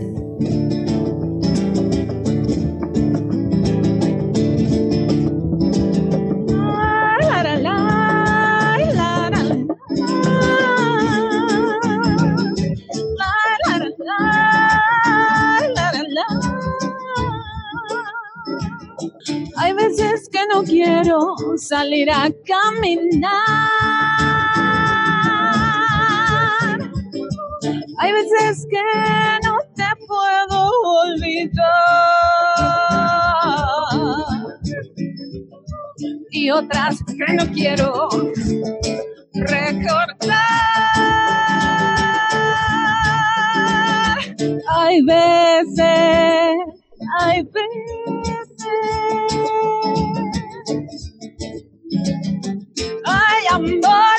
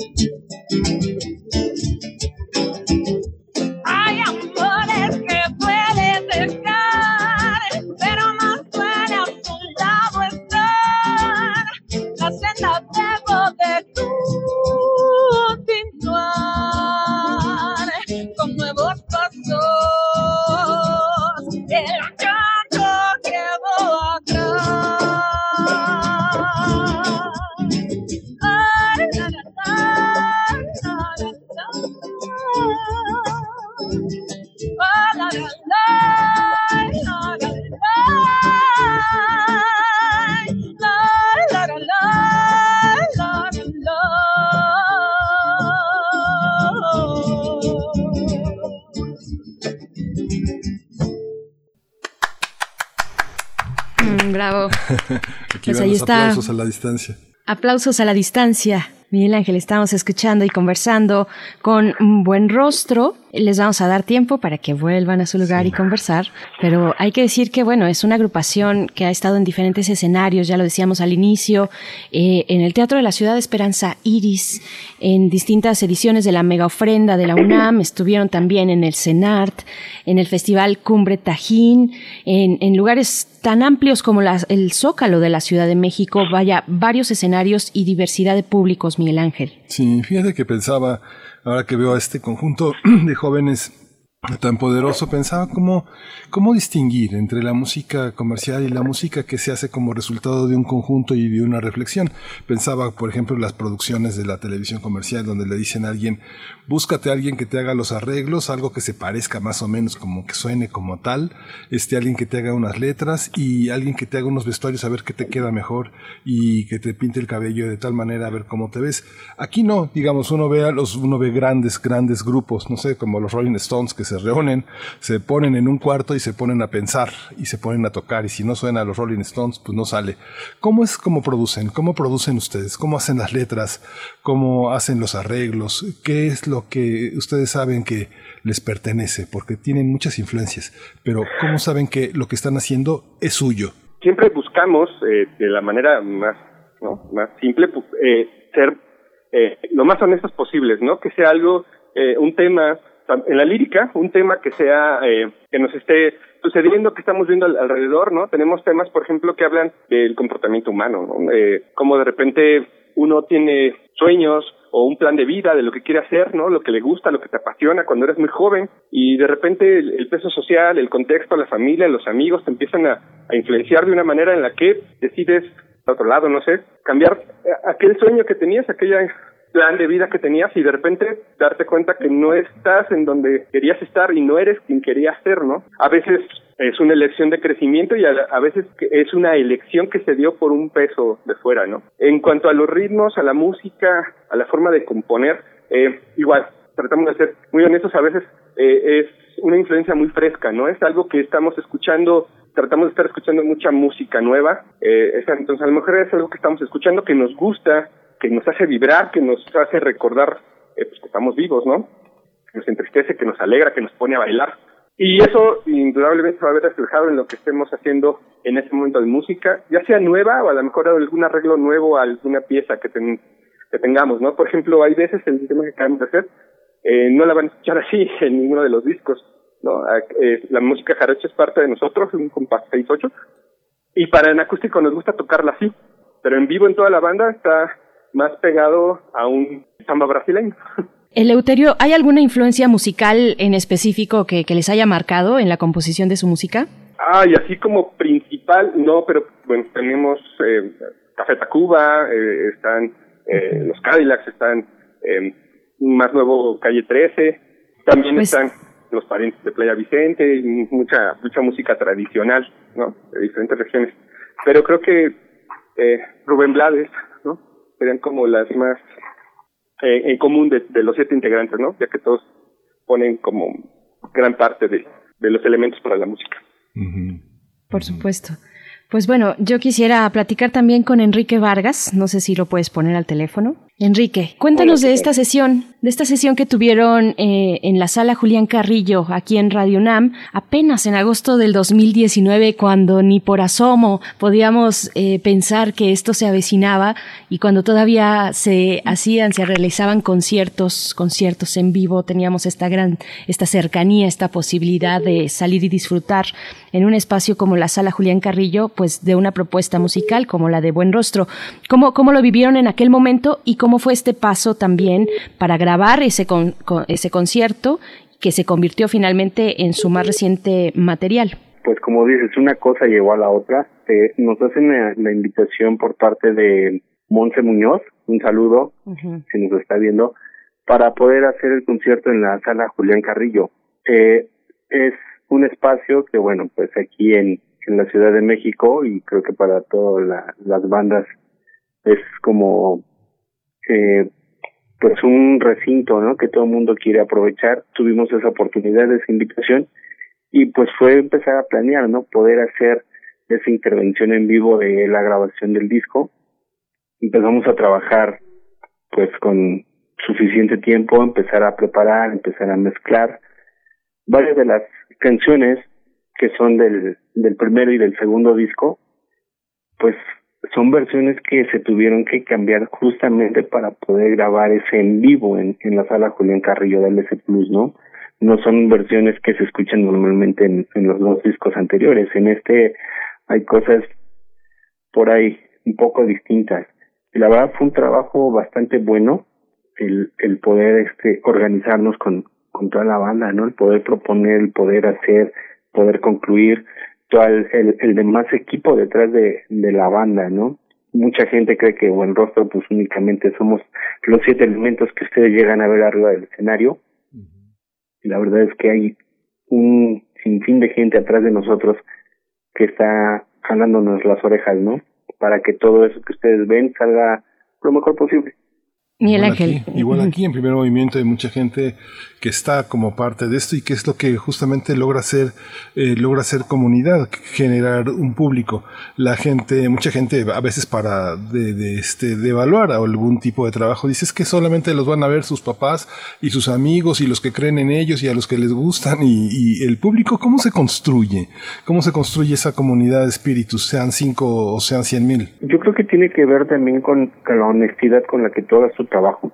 En este sentido vamos a mencionar la cuestión de la lírica, de las letras, que no son, eh, pues muchas veces no tienen que ver más allá de la ficción, sino son cosas que yo creo que todo el mundo nos pasa en algún momento y son cosas cotidianas, de las que todo el mundo vivimos en algún momento. Entonces, si llega el punto en que alguna persona se identifica con un pedacito de una letra, con un pedacito de otra, un ejemplo claro, ¿no? Yo creo que todo el mundo nos identificamos con la de Dulce Muerte porque es una realidad que a todos nos va a alcanzar en algún momento. Entonces, yo creo que de esa forma de cómo tú trasciendes a base de tu trabajo, de tus letras, de tu música, es como vas generando ese público, ¿no? Como dices tú, sean cinco, sea uno, sean diez, la forma yo creo que de poder generar es esto, es eh, siendo honestos con lo que haces.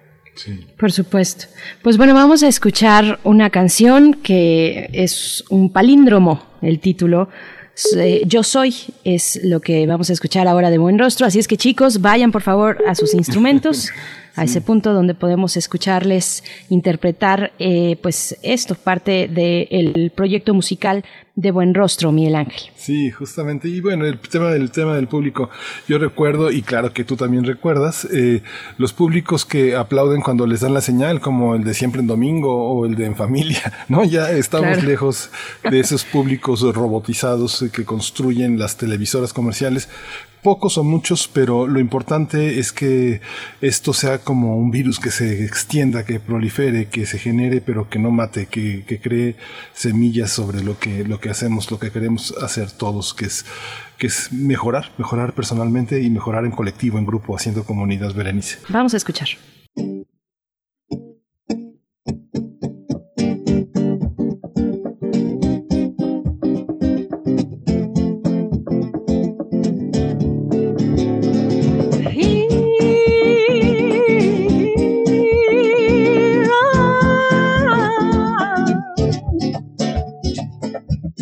Yo soy el que te mira, yo soy el que camina, yo soy la que ya no aguanta más.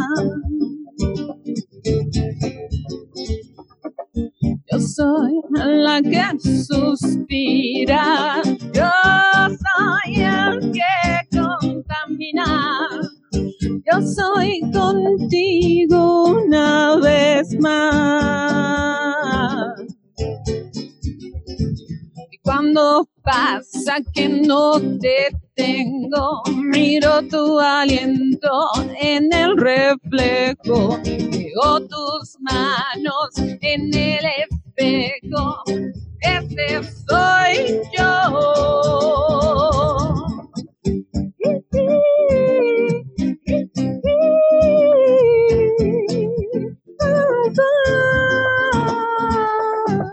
Yo soy labrando la tierra.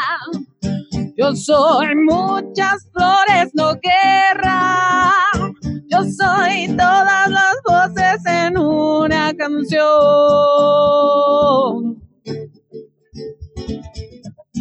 Yo soy una sonrisa, una mirada. Yo soy la lucha no silenciada. Yo soy todos los pasos en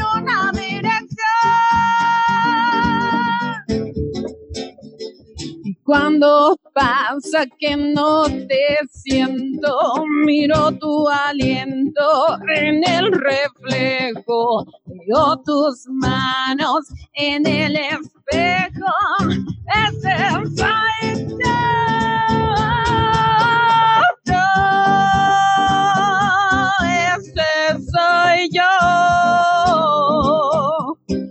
Caminando tus pasos, buscando tus brazos, leyendo tus ojos, siguiendo tus versos, perdiendo el aliento, sorpresas al viento, viviendo por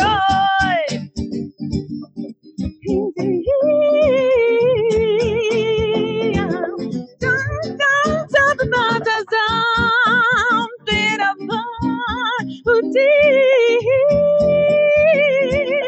I'm the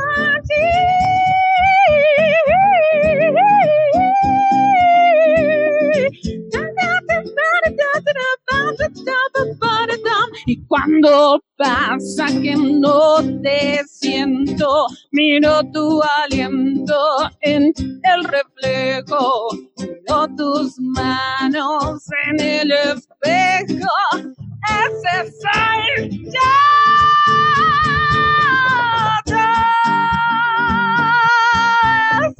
Soy yo.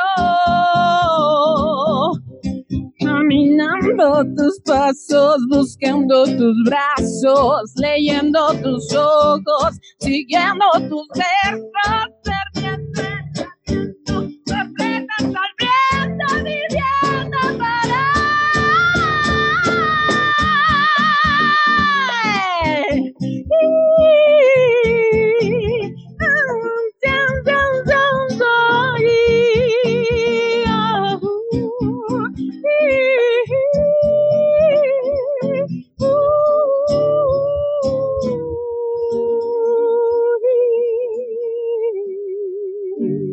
Nos dieron las, ya, faltan unos segundos para las 10. Muchas gracias a Buenrostro, a Eleuterio Buenrostro, a Lupita Buenrostro y a Enrique Vargas en el Cajón Peruano. Muchas gracias a todos ustedes. Nos escuchamos el lunes. Eh, estamos en una despedida un poco emergente porque seguimos eh, en la programación de Radio UNAM en un access que está conectado justo para que den las 10 de la mañana y inicien nuestros siguientes compañeros. Muchas gracias a todos. Esto fue Primer Movimiento, El Mundo desde la Universidad. Gracias. Radio UNAM presentó Primer Movimiento. El mundo desde la universidad.